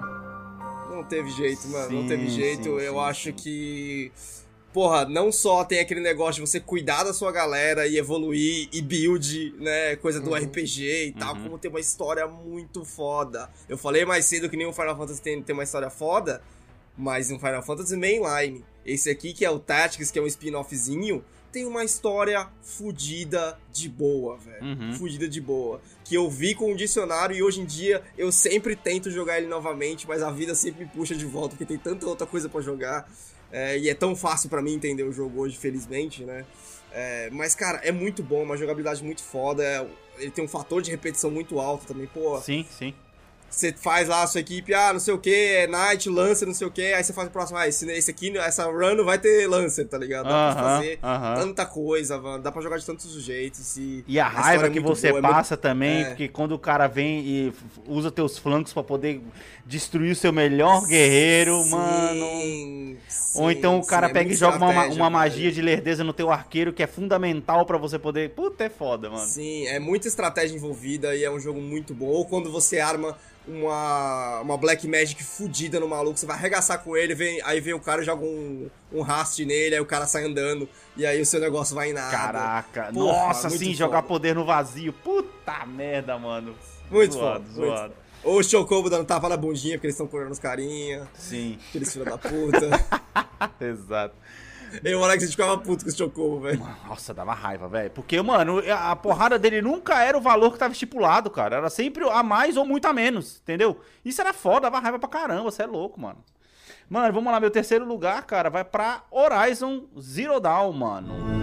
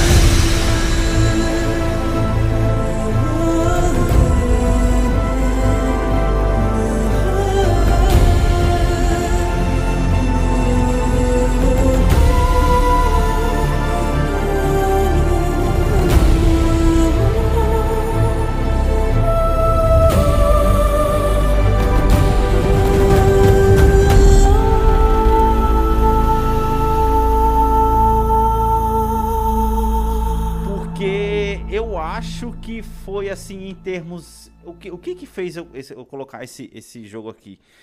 É, como eu falei no começo, né? História, diversão, jogabilidade e tudo mais. Jogaria de novo, sim, jogaria de novo. Ainda quero jogar de novo. E um critério que me fez colocar ele aqui foi a criatividade, cara. Porque hoje em dia a gente tá numa indústria, mano, onde remakes e remasters, eles são tipo assim, praticamente toda hora tem. Ah, tem remake disso, tem remaster daquilo, não sei o que. A, a reciclagem de histórias, ela tá muito elevada, mano. E você conseguir trazer uma franquia completamente nova, tá entendendo? Porque assim, ah, você pode até falar que Horizon ele bebe um pouco de Tomb Raider, entendeu? Mas ainda assim, cara, não tem muito na tem praticamente nada a ver com Tomb Raider, entendeu? Ele tem elementos de Tomb Raider, mas ele não é Tomb Raider, passa longe. Porra, você, você parar pra poder pensar numa história dessa, eu fico imaginando, ah, cara, eu queria muito sentar numa mesa com os roteiristas desse jogo, entendeu? Pra poder um jantar e falar, mano, me fala, da onde veio a ideia de colocar uma tribo, né, tipo assim, que não tá desenvolvida, que não tem inteligência com robôs. Cara, essa é muito foda, mano. É muito foda.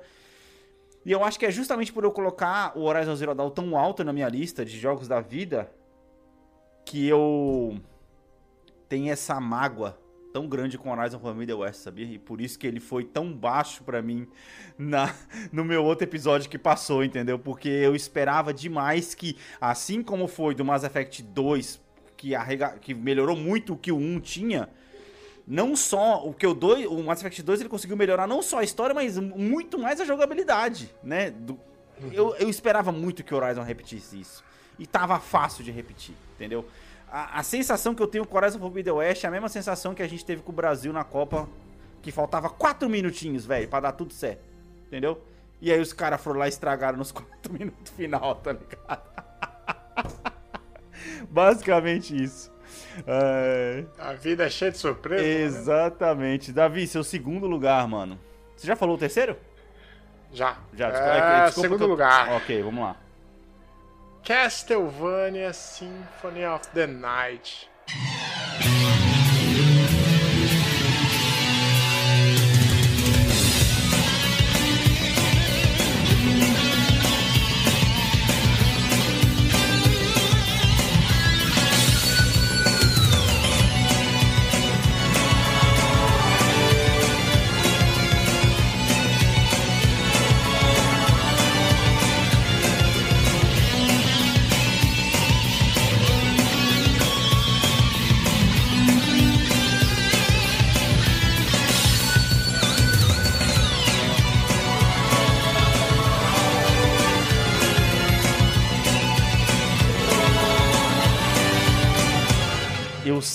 Sabia que esse jogo ia estar na sua lista, Sabia, cara. sabia, esse jogo, sabia. mano, ele tá no top, tipo assim, porra, esse jogo é o jogo que eu penso assim, porra, como eu queria ter jogado esse jogo na época que ele saiu, vai.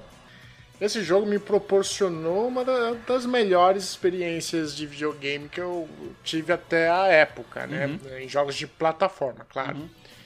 Que é curiosidade, desafio, trilha sonora foda, personagem cativante, embora Aham. você também não sabia muito da história, né? Sim, sim.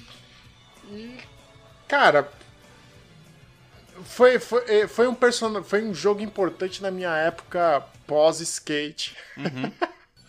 que eu virei meio gótico. Meio emo, Tá zoando. porra. Pode falar que Meio você era emo, meio emo, emo. caralho. Eu curtia o My Chemical Romance. Não, brincadeira, gente. Sim, Embora eu curta um pouco de My Chemical Romance, Aham. é, é, é um jogo que eu joguei demais também, joguei muito. Uhum. E foi um jogo que me encantou bastante. cara. Sim. Por isso que ele tá em segundo lugar. Anderson, seu segundo lugar? Mano, em segundo lugar, a gente volta pro valor afetivo, valor de coração e quanto significou pra gente crescendo. E você já falou, mas International Superstar Soccer Deluxe.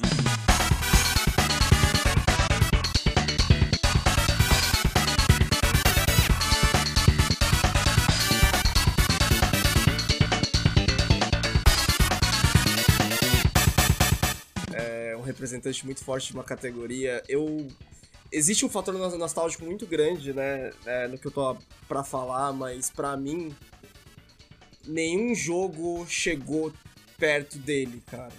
Porque assim, o Win Eleven 7 a gente conseguiu aproveitar muito mais que ele Sim, e sim. a gente fez evoluiu muito das coisas que a gente tinha feito nele. Aham, aham. Mas o Win Eleven 7 não tem a trilha sonora do International Superstar Soccer. Pode crer. Não tem o charme do International Superstar Soccer. Uhum. Né? Você não consegue colocar o cachorro pra pitar no Aque- Eleven 7. Aquele charme anos 90 de futebol, né, Anderson? Aquele charme anos 90 de futebol. Não tem gol de apelação no Win Eleven 7. Não tem sim, tem a tabelinha na frente da área. Verdade. Mas enfim. é, cara, é, a gente tirou muito proveito desse jogo. E é um jogo que é, eu acho que vai, me marcou pra sempre, assim. Eu sempre lembro dele. Eu sempre, tipo, é um jogo que não, eu não esqueço desse jogo. Sim. Não tem, tipo. Porra, não tenho, eu não tenho a menor vontade de jogar FIFA de vez em quando. De vez em quando. Né? Eu tenho vontade de jogar futebol de vez em quando, aí eu vou lá e jogo FIFA. Mas a satisfação é aquilo, tá ligado? Passa. Então, Sim. a Superstar Soccer, ela é sempre lembrada, tipo assim, porra, Sim. queria que os caras fizessem tanto, eu queria que. Eu queria ao mesmo tempo também é, poder ter tanto tempo pra me dedicar ao International Superstar ao, a qualquer outro jogo quanto eu me dediquei ao International Superstar Porra, Soccer, sabe? exata. Acho que isso que é foda. O tempo, cara. Porra, a gente fazia tabela na mão, caralho. Não era no Excel, tabelas automáticas, tabela.com, não existia isso, amigo. Era tudo na era mão. fácil fazer tabela, cara. hein? Ô, E o CBF, é fácil fazer tabela, hein? E detalhe, a gente conseguia fazer a tabela de imaginando que os times não podiam jogar dois times do grandes do Rio na mesma, na mesma rodada. Era nesse nível, E cara. era, e era fácil também não colocar três jogos fora ou três jogos em casa. Era tranquilo. Sim. Puta caralho, falou tudo, Anderson. Falou tudo. É, mano, uma coisa que também me lembra de International Superstar Soccer que foi o jogo que ensinou nosso pai, nosso falecido pai, a jogar videogame, mano. Porque quando ele olhou Porra, aquilo, ele falou: caralho, isso é foda, também quero, mano. E aí ele apoiava a gente jogar videogame porque ele gostava da porra do International Superstar Soccer, mano. É foda. E ele também tinha uns campeonatos doidos dele lá, que só ele entendia do jeito que ele fazia, ou seja, a gente tem quem puxar, né? Fica é, menção honrosa pra ele. É, cara, meu segundo lugar, mano, vai pra um jogo que foi um dos primeiros jogos, assim como foi o Ace Combat 5, que foi um dos primeiros jogos que eu joguei na época do seu lançamento, assim que eu tinha saído de casa, que eu tava, tinha casado e tudo mais, não tinha mais um Anderson pra poder jogar videogame comigo, não tinha mais o, o, o, o meu pai pra poder jogar videogame comigo, era eu e meu gato no colo jogando videogame, à noite, de madrugada, cavalgando por campos abertos com uma espada luminosa, meu amigo. Shadow of Colossus, mano.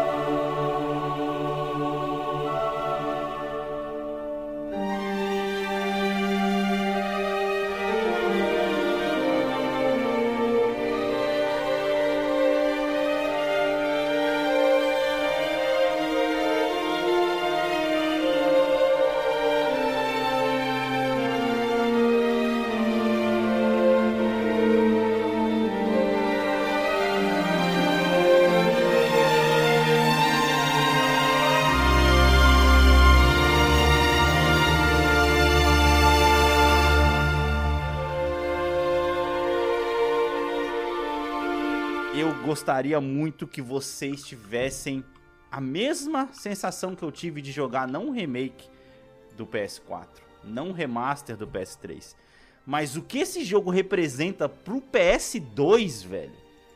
É muito impressionante, mano. É muito impressionante a qualidade técnica desse jogo, os pelos dos bichos. Se você pega vídeo pra poder ver no YouTube hoje em dia, você vai falar assim, mano, pega um, um jogo de PS2 qualquer e depois pega Shadow of Colossus e compara os dois. Mano, não tem pra ninguém. E esse jogo ele junta tudo aquilo que eu tenho falado na minha lista toda, que é momento, história e trilha sonora. Ah, Shadow of Colossus não tem história. Tem, na minha cabeça. Tá entendendo? Você montou, né? Eu montei a história na minha cabeça porque era eu sozinho contra o jogo, o melhor jogo de todos os tempos com o mínimo de inimigos possível. 16. Você tem que matar 16 pessoas, 16 inimigos, só, mais nada, entendeu? E foi um jogo que eu joguei, assim como o Anderson falou que ele joga Super Mario World uma vez por ano. Cara, eu jogo Shadow of Colossus ano sim, ano não, mano. Porque a trilha sonora desse jogo é um espetáculo à parte, porque ele tem os momentos de contemplação, onde você tá ali cavalgando, que não toca música nenhuma, que é só você, seu cavalo e o campo, mais nada. E no momento que você encosta no bicho, que você achou o lugar certo pra poder subir, a música sobe, cara, de um nível que você, mano, caraca, dá vontade de você pegar uma espada e sair correndo na rua, velho. É isso, não tem explicação, tá ligado? É, mas pior que você falou, eu tava lembrando de. de, de... Ai, caramba, acabei. é, Dark Souls. Uhum. Ah, Ele, ele, o primeiro, ele também não tem trilha sonora. Ele só tem trilha sonora quando você chega no chefe. Então, é isso, cara. É, é, tipo assim, é imersão. O nível É de imersão, imersão. que esse jogo te apresenta.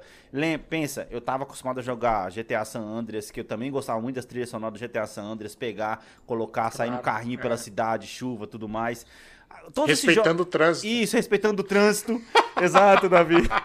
Todos os jogos que te indicavam onde você ia, né, mano? É Resident 4 também, no PS2 também, era tudo isso. Mas, cara, Shadow of Colossus, mano, ele tem um, um aspecto especial na minha vida, porque eu acho que pra mim, e como pra muitas, pra poucas outras pessoas, na verdade, que eu não vejo muita gente falando disso, ele é muito aclamado é, tecnicamente falando, nos- na, na crítica e tudo mais, mas hoje em dia ele não tá muito mais na boca do povo, é, por assim dizer. Mas eu consegui pegar esse lançamento, cara, na feira entendeu? Na feira eu olhei, era um cara com uma espada e um gigante. Eu falei, porra, esse chefe deve ser da hora de enfrentar. Aí quando eu coloquei o jogo, já era o chefe de cara. Eu falei, porra, mas aí o jogo acabou? Não, tinha mais 15 pra poder enfrentar. E isso é foda pra caramba. A gente já fez um episódio sobre Shadow of Colossus aqui, nesse cast. Anderson, puxa aí o número. Nossa. Ah, mano, é, é- faz tempo, faz tempo. E o jogo é tão foda, tão foda que teve um momento que também fez até a Heloísa chorar quando ela assistiu eu, eu rejogando o, o remaster, o remake, acho que há um ano e meio, dois anos atrás agora. É muito foda, velho. É muito foda. É um dos jogos que ele enfatiza a frase que o Davi usou. A simplicidade é tudo, mano. Menos é mais. E nesse caso, pra mim não tem exemplo maior do que isso, cara. Não tem exemplo maior do que isso. É, enquanto o Anderson procura o, o número do episódio, Davi, seu primeiro lugar, o seu melhor jogo da vida, mano. Aqui talvez eu esteja sofrendo de. A gente falou nos episódios pra trás sobre o, a- o efeito de um jogo recente. Uhum. Episódio 37. Oi? Episódio 37? 37. Caraca, Episódio faz tempo 37. pra porra, mano. Pois é. É, vai, é, acho incrível Davi. vocês lembrarem do, do episódio, né? que a gente gravou, a gente sabe. A gente lembra quando que existe, foi, agora o foda-se. número. Foi foda-se. É. Cara, o, o- primeiro lugar será o- o- um jogo que até hoje eu utilizo ele como métrica pra, pra avaliar qualquer outro jogo. Uhum, Em todos os quesitos. Jogabilidade, uhum. arte, ah, história, enredo, side quests, Uhum. Eh, complexidade de personagens, Sim. eh, personagens carismáticos, né? Aham. Ah, mini-jogos dentro do, do, do- do jogo, né? Peitos. E. Bunda desse E, cara, cara, Tio Hanson, que não podia faltar nesse episódio. não podia. mas nesse jogo não tem. Acho que a bunda melhor de, de todos os jogos foi do Cyberpunk, hein? Aquela Cyberpunk? cena- Pra É, mim, como eu não joguei Cyberpunk, pra mim ainda é a Miranda Lawson no, no, no, no Mass Effect 2. Ah, Então joga Cyberpunk. Você vai, Ok. você vai entender. Quando você vê a cena, você fala. Aham. É, é. Ok, entendi. Vai, volta aqui ao foco. Aham. Foi o The Witcher 3, cara.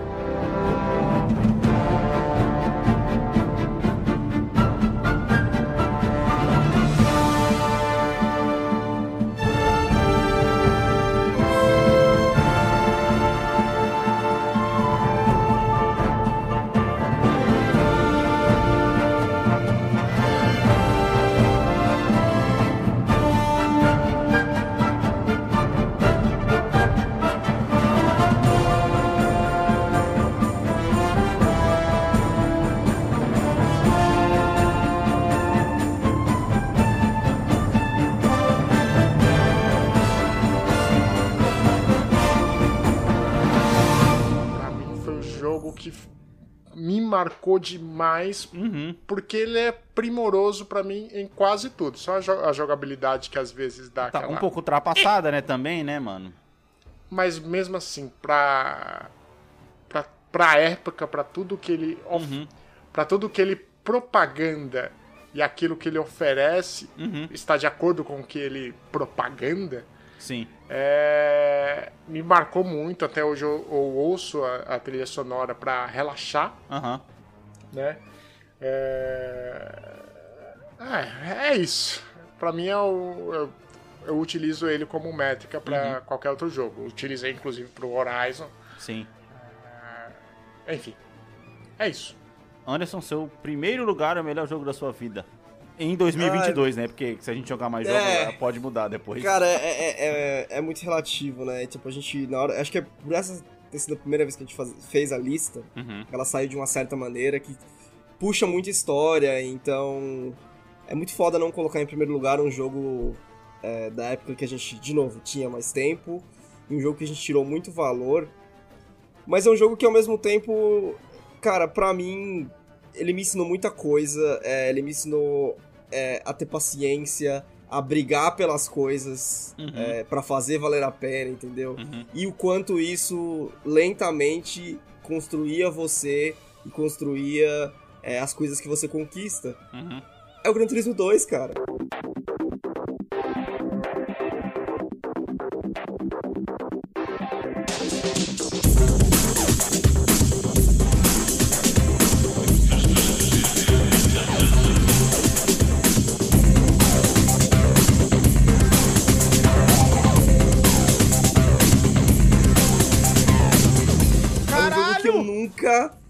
Mais achei outro jogo desse jeito, velho. Eu nunca mais achei um jogo, nem o próprio Gran Turismo, Aham. é, que me ofereceu o que o Gran Turismo 2 ofereceu, sabe? Do tipo, você começa pequeno, aí você vai lá, você, porra, aumenta as suas coisas, você tem que correr atrás de uma licença, e aí você fica lá batalhando aquela cara daquela licença, aí você abre as corridas, você vai correr, aí você compra um carro mais foda, você pensa, porra, melhorei, agora eu tô em outro nível, que não sei o quê. É quase que uma metáfora pra vida o bagulho, tá ligado? E puta que pariu, velho. Ele era tão completo, você tinha lá as garagens, os carros, tipo, tem o carro japonês, o carro italiano, o carro alemão, que não sei o quê. Os enduros, cara. Pô, é assim, eu- a gente fala, pô, eu não tenho mais tempo de ficar três horas correndo uma corrida. Mentira, a gente tem tempo, a gente fica, a gente fica seis horas jogando, tá ligado? É Só verdade. que fato. não É tem não tem mais a mesma a mesma liga, Magia, sabe? Não né? é, é, não tem mais a mesma magia, porque a gente acabou de falar isso também. Os jogos entregavam muito mais antigamente do que eles entregam hoje. É um fato. Então, cara, é que nem o Alex tava falando quando ele falou dele na lista. A gente, mano, mexia no peso do carro, cara. Nesse nível de, de customização do negócio, contrabalanço mexer do no peso carro. do carro. Sabe? Tipo, esse jogo tá aqui é, e não tá o Need for Speed Underground 2, por exemplo, porque ele é muito mais completo. O Underground 2 é uma, uma diversão muito mais É rápida. um ele arcade, né, Anderson? É um arcade. é um arcade, é muito foda. Agora o Gran Turismo 2, cara, nossa, ele, ele é foda, velho. Ele é foda porque você cria a sua própria história ali dentro, sabe? E aí, tipo, beleza, eu e o Alex a gente já, já tinha o esquema ali pra, pra jogar. Mas isso não deixava é, a gente menos puto Uhum. quando tinha que jogar na Laguna Seca. Quando tinha Laguna Seca reversa, que era pior que, que, era pior que a caralho, Indo. sim. Quando você tinha que jogar com, com o Viper na Laguna Seca. Mano, nossa senhora. Pariu, mano. Aquela curva que é descida, fechada. Sim, caralho. sim. E, e e um fator que, assim, às vezes eu esqueço, mas aí quando eu lembro, eu me maravilho. Uhum. Cara, esse jogo tinha corrida à noite, mano. Tinha a noite, é verdade, cara. É verdade. Esse jogo tinha rally, cara. É. Tudo num O jogo Lancer só, no mano. rally, Puta, da Tudo hora. num jogo Sim, só. sim, sim. Era, invis- era uma Esse, empresa jogo, esse no, jogo de no, no corrida rally é e Skyline na, na- Esse na- jogo de no- corrida é tão bom pista. que eu nunca mais joguei tão a fundo um jogo de corrida depois desse. Exato, esse que é o ponto. É por isso que pra mim ele tá em primeiro. Nenhum jogo de corrida me cativou tanto quanto esse. E ele, tipo, me cativou em coisas que outros jogos de outros setores podiam fazer. Uhum. Ele só não é um jogo de história, mas, porra, Sim. esse jogo prende pra caralho. E é muito legal a sua evolução de você abrir sua garagem. Tipo assim, era o jogo de você levar seu memory card e falar, ó, se liga como tá minha garagem. Puta, pode Porra, crer, é verdade, caralho, né? mano. Desbloqueou muitas memórias, literalmente, agora. Caraca, velho. Aqui, ô, Foda, mano. esse jogo, Anderson, dava pra você poder trocar de carro com o outro pelo memory card, mano. Dava pra você poder ter a minha garagem no memory card, a sua garagem outro memory card, a gente conectava os dois memory cards, dava pra poder fazer troca de carro pelo memory card.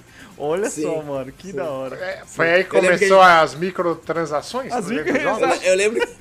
Eu lembro que a gente fazia isso quando a gente queria acelerar, a gente queria começar de novo, né? Porque, tipo, a garagem já tá grande, já perdeu a graça da conquista. E aí a gente pegava de uma garagem já, já feita, um escudo, dava pra garagem nova pra ter o, o um milhão, o quase um milhão que ele valia. Sim. Já, tipo, era, uma- era um investimento, tá ligado? A injeção de financeira na, na, na conta. Era da hora mesmo, mano. Caraca, cara. mano, muitas noites jogando Gran Turismo. Ô, a gente revezava às vezes, ô, Davi, pra poder fazer E corrida sonora, longa. hein? Pra poder fazer corrida longa aí. Um, um É, o enduro, né? É, fazia 20 voltas aí. Ah, faz 20, eu faço 20. Entendeu? Sim. Puta, muito da hora. E nisso a gente tinha o Super Nintendo, aí a gente ficava um jogando Super Nintendo, o Mario Kart ou o Super Mario World, enquanto o outro tava fazendo. Cara, era isso. Cara, o aquecimento do Mario Kart, Exato. puta que É, pariu. é, pra não dormir, caralho. Você não dormia, né? É, porque senão o pessoal dormia, mano. Nossa, a gente virou muita noite jogando Gran Turismo, mano. Cara, da hora. Bem, mano, meu primeiro jogo, meu jogo da vida, cara. Talvez eu. Cara, eu vou pegar tudo que o Davi falou aí é, sobre The Witcher, principalmente na parte que ele fala que talvez ele tenha sendo influenciado também. Sendo influenciado pela. pela. por um jogo que ele jogou há pouco tempo, né? Mas é aquilo, cara. a- o que tá contando aqui nesse caso é quão impactante foi o jogo. Falei dele na semana passada, no episódio especial que a gente fez. É Red Dead 2, cara. stand and amidst, amidst the crash of the world. Mm, oh, traveler, what have you seen? Where there crossroads, where you been, where you been? I once was standing tall Now I feel my back's against the wall. Ah, stand unshaken amid, amidst the crash of the world. I stand unshaken amid, amidst the crash of the world.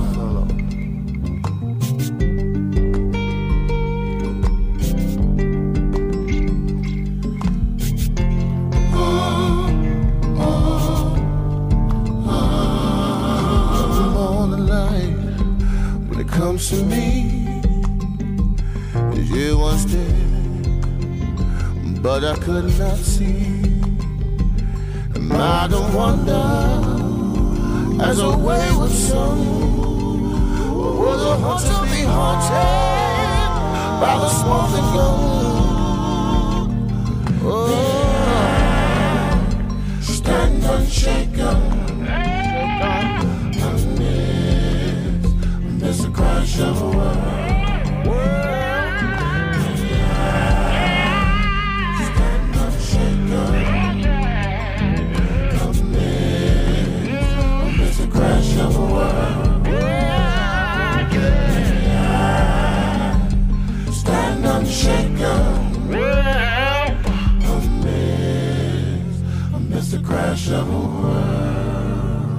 que eu tô impactado por esse jogo é foda, cara. Eu não. Sério, eu falei muito dele no, no- no ano passado, no, no episódio passado, eu não quero ser repetitivo aqui. Mas, cara, ele, ele. ele ainda hoje, às vezes eu me pego trabalhando durante o dia e fico pensando, puta, mano, o cara confiou no brother, mano. É. é- cara, é. Sabe? É um- uma história de. Coisa que eu não falei na- no, no último episódio, tipo assim. De confiança, de traição e de que, mano, a vida é muito filha da puta com certas pessoas que não merecem que seja filha da puta, entendeu? Isso me impactou de um jeito, porque, porra, o cara, mano, ele tentou de tudo, literalmente, pra não dar merda. E ao tentar fazer de tudo para não dar merda, a merda aconteceu, entendeu? Isso é foda, cara, porque, cara, é muita, é muitas vezes você na vida, você vê o trem chegando, você faz de tudo pra sair da linha e ao tentar sair da linha, você corre na direção do trem, entendeu? Cara, é muito foda, mano, é muito foda. E eu falei isso no último episódio, vou repetir. Cara, Arthur Malcolm morreu. É o, é o melhor jogo da minha vida, que eu sei que eu não vou jogar de novo, porque eu não consigo pegar no controle e saber que o cara... Mano... E assim, foi o primeiro jogo que eu terminei, mano, chorando em bicas, velho. Eu tava chorando demais com o controle, mas foi caralho, mano, puta que pariu, mano, vai se fuder, velho. E os set pieces é muito foda, falei nisso no episódio, cinema total. Assim como o Davi falou, é o tipo de jogo que te entrega tudo. Ele tem RPG, ele tem mini jogos para você poder coisar. Não tem nada, você não quer fazer nada. Aí também puxa do meu segundo lugar, pegar o cavalo, sair nos campos e não fazer porra nenhuma, cara. Eu acho que ele engloba tudo aquilo que eu gosto de videogame. Se você for ver na minha lista, terceiro lugar, Horizon, aventura, missões, história. Segundo lugar, Shadow of Colossus, é, é aquele negócio de você ter a liberdade. Cara, Red Dead ele te entrega tudo isso, cara. E sem contar a trilha sonora que é puta que pariu, mano. Sensacional. Tem trilhas que você fica assim, mano. Eu não acredito, velho, o que tá acontecendo aqui agora, mano. Tem uma trilha sonora que me fez isso. Eu acho que eu já tinha decidido que Red Dead era um dos melhores jogos que eu já tinha jogado na minha vida, Davi. Você vai lembrar? Naquela missão onde você vai, vai invadir a fábrica. Tá entendendo? No começo? No começo da missão, Ou você pra vai... resgatar Não, mais pro os- final. Isso, no Ah, tá. resgate, mais pro final. Quando você sobe no cavalo que começa a trocar aquela trilha, porra, até arrepio agora. Você fala, caralho, velho, que foda isso, mano. Que foda. E ainda o que acontece naquela missão, puta que pariu, mano. Você fala, caralho, isso é muito foda. Isso é muito Caralho, foda. mano, é, muito isso é foda. verdade, isso é verdade. Muito foda, Isso é mano. E você fala, mano, você começa todo empolgado na porra da missão. Você fala, mano, beleza, vamos lá, vamos resolver. E você termina, mano, caralho, brother. O cara fez isso, mano. Puta que pariu, que filha da puta, mano. E já é um negócio que é muito foda, que também, assim como o Horizon não te entrega a história tudo de uma vez, o Red Dead, ele vem te preparando, né? Ele vem te dando sinais, tá ligado? E quando ele vem a pancada, mesmo que você sabe que ela vai chegar, parece que você não tá preparado pro jeito que ele te entrega, mano. Entendeu? Sabe por que, que até hoje, e uma pergunta que eu fiz pra mim mesmo, que até hoje você vê e vocês vão entender. Vocês já viram aí, a gente falou nos últimos episódios pra trás que vai ter série de Horizon, tá ligado? Foi confirmada aí a série finalmente agora pra valer do God of War na Amazon Prime. É, Cyberpunk também teve seu desenho. Por que, que nunca falaram que vai ter um filme de Red Dead ou uma série de Red Dead? Não tem como ser melhor do que o jogo, velho. Não tem como ser melhor do que o jogo, entendeu? Não tem como você fazer uma história melhor de Red Dead do que o próprio jogo já te entrega. Não tem como ser melhor que isso, cara. Simples assim. Não tem como ser Não tem melhor. como entregar uma história com a mesma. Com o mesmo impacto, Com com, o a mesmo mesma impacto. velocidade, né? Porque acho que é importante do, do- desse jogo é o tom A construção, jogo. né? Que vai E ele vai degrau galgando. degrau, né? É. Pra você poder E fazer um vai filme de Red entre- Dead, ele teria que ter 3 horas e meia, cara. De verdade. É. E assim, Uma é um série. filme lento, é um filme lento, entendeu? Que, é um fi- que nem todo mundo vai gostar, que nem todo mundo vai assistir até o final. Então por que, que o pessoal não faz? Porque não tem como você adaptar a obra-prima que é a Red Dead, cara. Não à toa, mano. Ó, vou mostrar pro pessoal que tá vendo aqui, ó. Vai pra minha parede, cara. Eu não pendurei ele na parede que eu tava esperando esse episódio, velho. Vai pra minha parede, mano. Porra, mano, muito foda, mano. Red Dead é um jogo que é muito foda e eu não consigo jogar de tão impactado mais que eu tô. O que me entristece um pouco, mas eu, eu, eu, eu, eu queria que a Sony mandasse o tanto de horas, né? Que, que eu joguei desse jogo esse, esse ano. Acho que mandou até, foram 89 horas que eu joguei desse jogo. Mesmo com, com, com o final depois. Ainda assim, eu lembro muito mais dessas 89 horas do que as 140 que eu, que eu, que eu gastei com Horizon, entendeu? E isso, pra mim, ele colocou esse jogo, mano, lá em cima. Acima de toda a nostalgia, acima de tudo que eu aprendi com videogame, porque como foi uma história muito impactante, porra, não tem como você não colocar jogo no topo pra mim, mano. E é isso, Red Dead 2, melhor jogo da minha vida, cara, na moral. Uma coisa importante também que aconteceu em The Witcher, que Uhum. também aconteceu em Red Dead Redemption, é a identificação com a história, né? E Qual a história? No, é, no The Witcher tem várias piadas. Eu gosto de piada. Uhum, uhum. E eu separei uma que é um. Eu chorei de dar risada, porque o- era uma investigação, o cara fala, não, Aham. isso daí é um vampiro com certeza, e ele dorme aqui. Aí abre a tumba, tá o vampiro lá. Aham. Aí O Dormindo. vampiro acorda. É, acorda. Já é 1358? Aí o Geralt. Não. Então vai se fuder e fecha o bagulho. Eu, porra, mano, que isso? Caralho, o cara tá dormindo lá um milênio, mano. Uma centena de anos, porra. Eu, falei, eu me identifiquei, porque é a mesma coisa que eu faria, né? Pô, já é Caraca, 11 horas da manhã?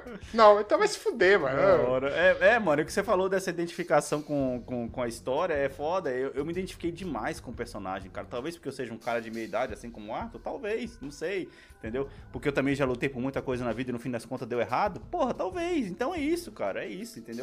É foda porque, mano, sei lá, mano. Eu, eu acho que é por isso que o dia que eles anunciarem, se anunciarem uma história de Red Dead, uma série, algum filme, eu acho, eu não, nem sei se eu assisto, de verdade. De verdade. É mais fácil eu pegar e procurar no YouTube Red Dead 2 The Movie. Vai ser muito mais foda pra assistir, tá ligado? Vai ser muito Mas mais é, foda. se for sair, vai ter, teria que ser sério. Eu acho que, que o formato de filme. é, não sei. Seria. A não ser que seria- eles fizessem vários filmes, não contando a história toda. Como Hum. por partes, né? Pega três capítulos, faz um filme, pega todos os três capítulos, faz outro filme, entendeu? Termina naquele é ápice. verdade. Termina naquele ápice ali da mansão, por exemplo, Davi, quando eles vão invadir a mansão lá. Pode ser também. é- é- são mini histórias no jogo, né? Enfim, cara, é isso aí. Vai, Davi, fala. Não, não, é que eu tô tentando lembrar o, nome do filme. Aham. Que é aquele ator que é Daniel alguma coisa. Daniel Day-Lewis. Isso. Uhum. Tem um filme que ele tem o mesma, a mesma pegada do jogo. Aham. No sentido de velocidade de história. Aham. O primeiro, os dois primeiros terços do filme é um filme paradíssimo. Gangue de Nova York, não, que- né? Não. Uhum. Que você tem que pegar histórias. Você tem que prestar atenção pra pegar a história. E no final ele vem a lapada. Só que eu não tô lembrando o nome do filme. Sim. Não, esse ator Então é não importa. demais. Encerra o episódio que a gente que vai ter que viver com isso. There Will Be Blood. Acho que é essa mesmo. Sim, que é um jogo, que é um de faroeste também, né? Estilo faroeste? Sim. 2007. É uma, conta a história de, de, de, eh, poço de petróleo e tudo mais. Pô, vou assistir. Não assisti esse ainda.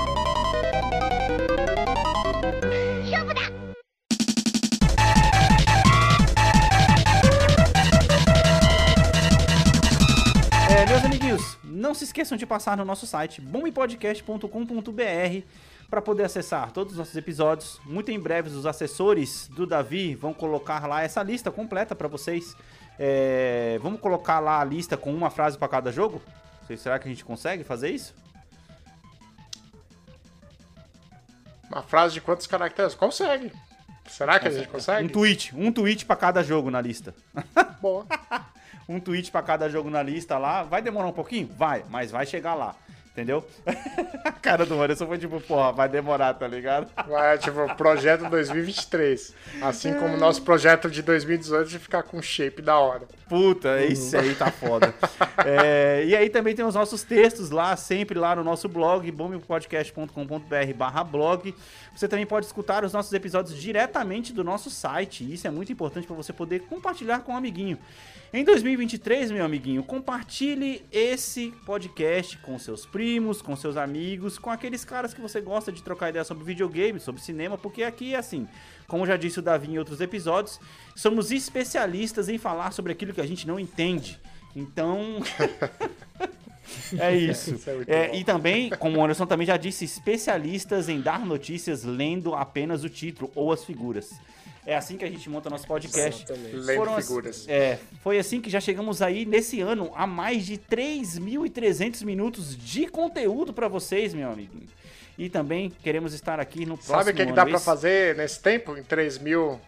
3.653 minutos? Ah, Pesquisa e manda lá no Instagram, porque eu também não sei. caraca, boa. Fica a pergunta do episódio. O que você faria em 3.300, é, 3.653 Não, minutos? que isso, pô. Que isso. A pergunta do episódio ela amarra na minha consideração final, velho, que é o seguinte. Ah, É muito difícil reunir 10 jogos da sua vida, você refletir a sua própria vida e Uhum. reunir, tipo, cara, quais são só os 10 que te marcaram. sim. Né? A gente falou que nossas pré-listas estavam muito grandes, é muito difícil filtrar. Uhum. Pior ainda é numerar. Uhum. E eu convido os ouvintes a fazer o mesmo. Exatamente. Pois. É, tem a perguntinha lá no Spotify, a gente vai colocar a pergunta, qual o melhor, qual a sua lista de 10 melhores da sua vida? Vamos colocar a lista de 5, na verdade, pra poder dificultar pro ouvinte, porque eu não sei se vai ter espaço pra resposta.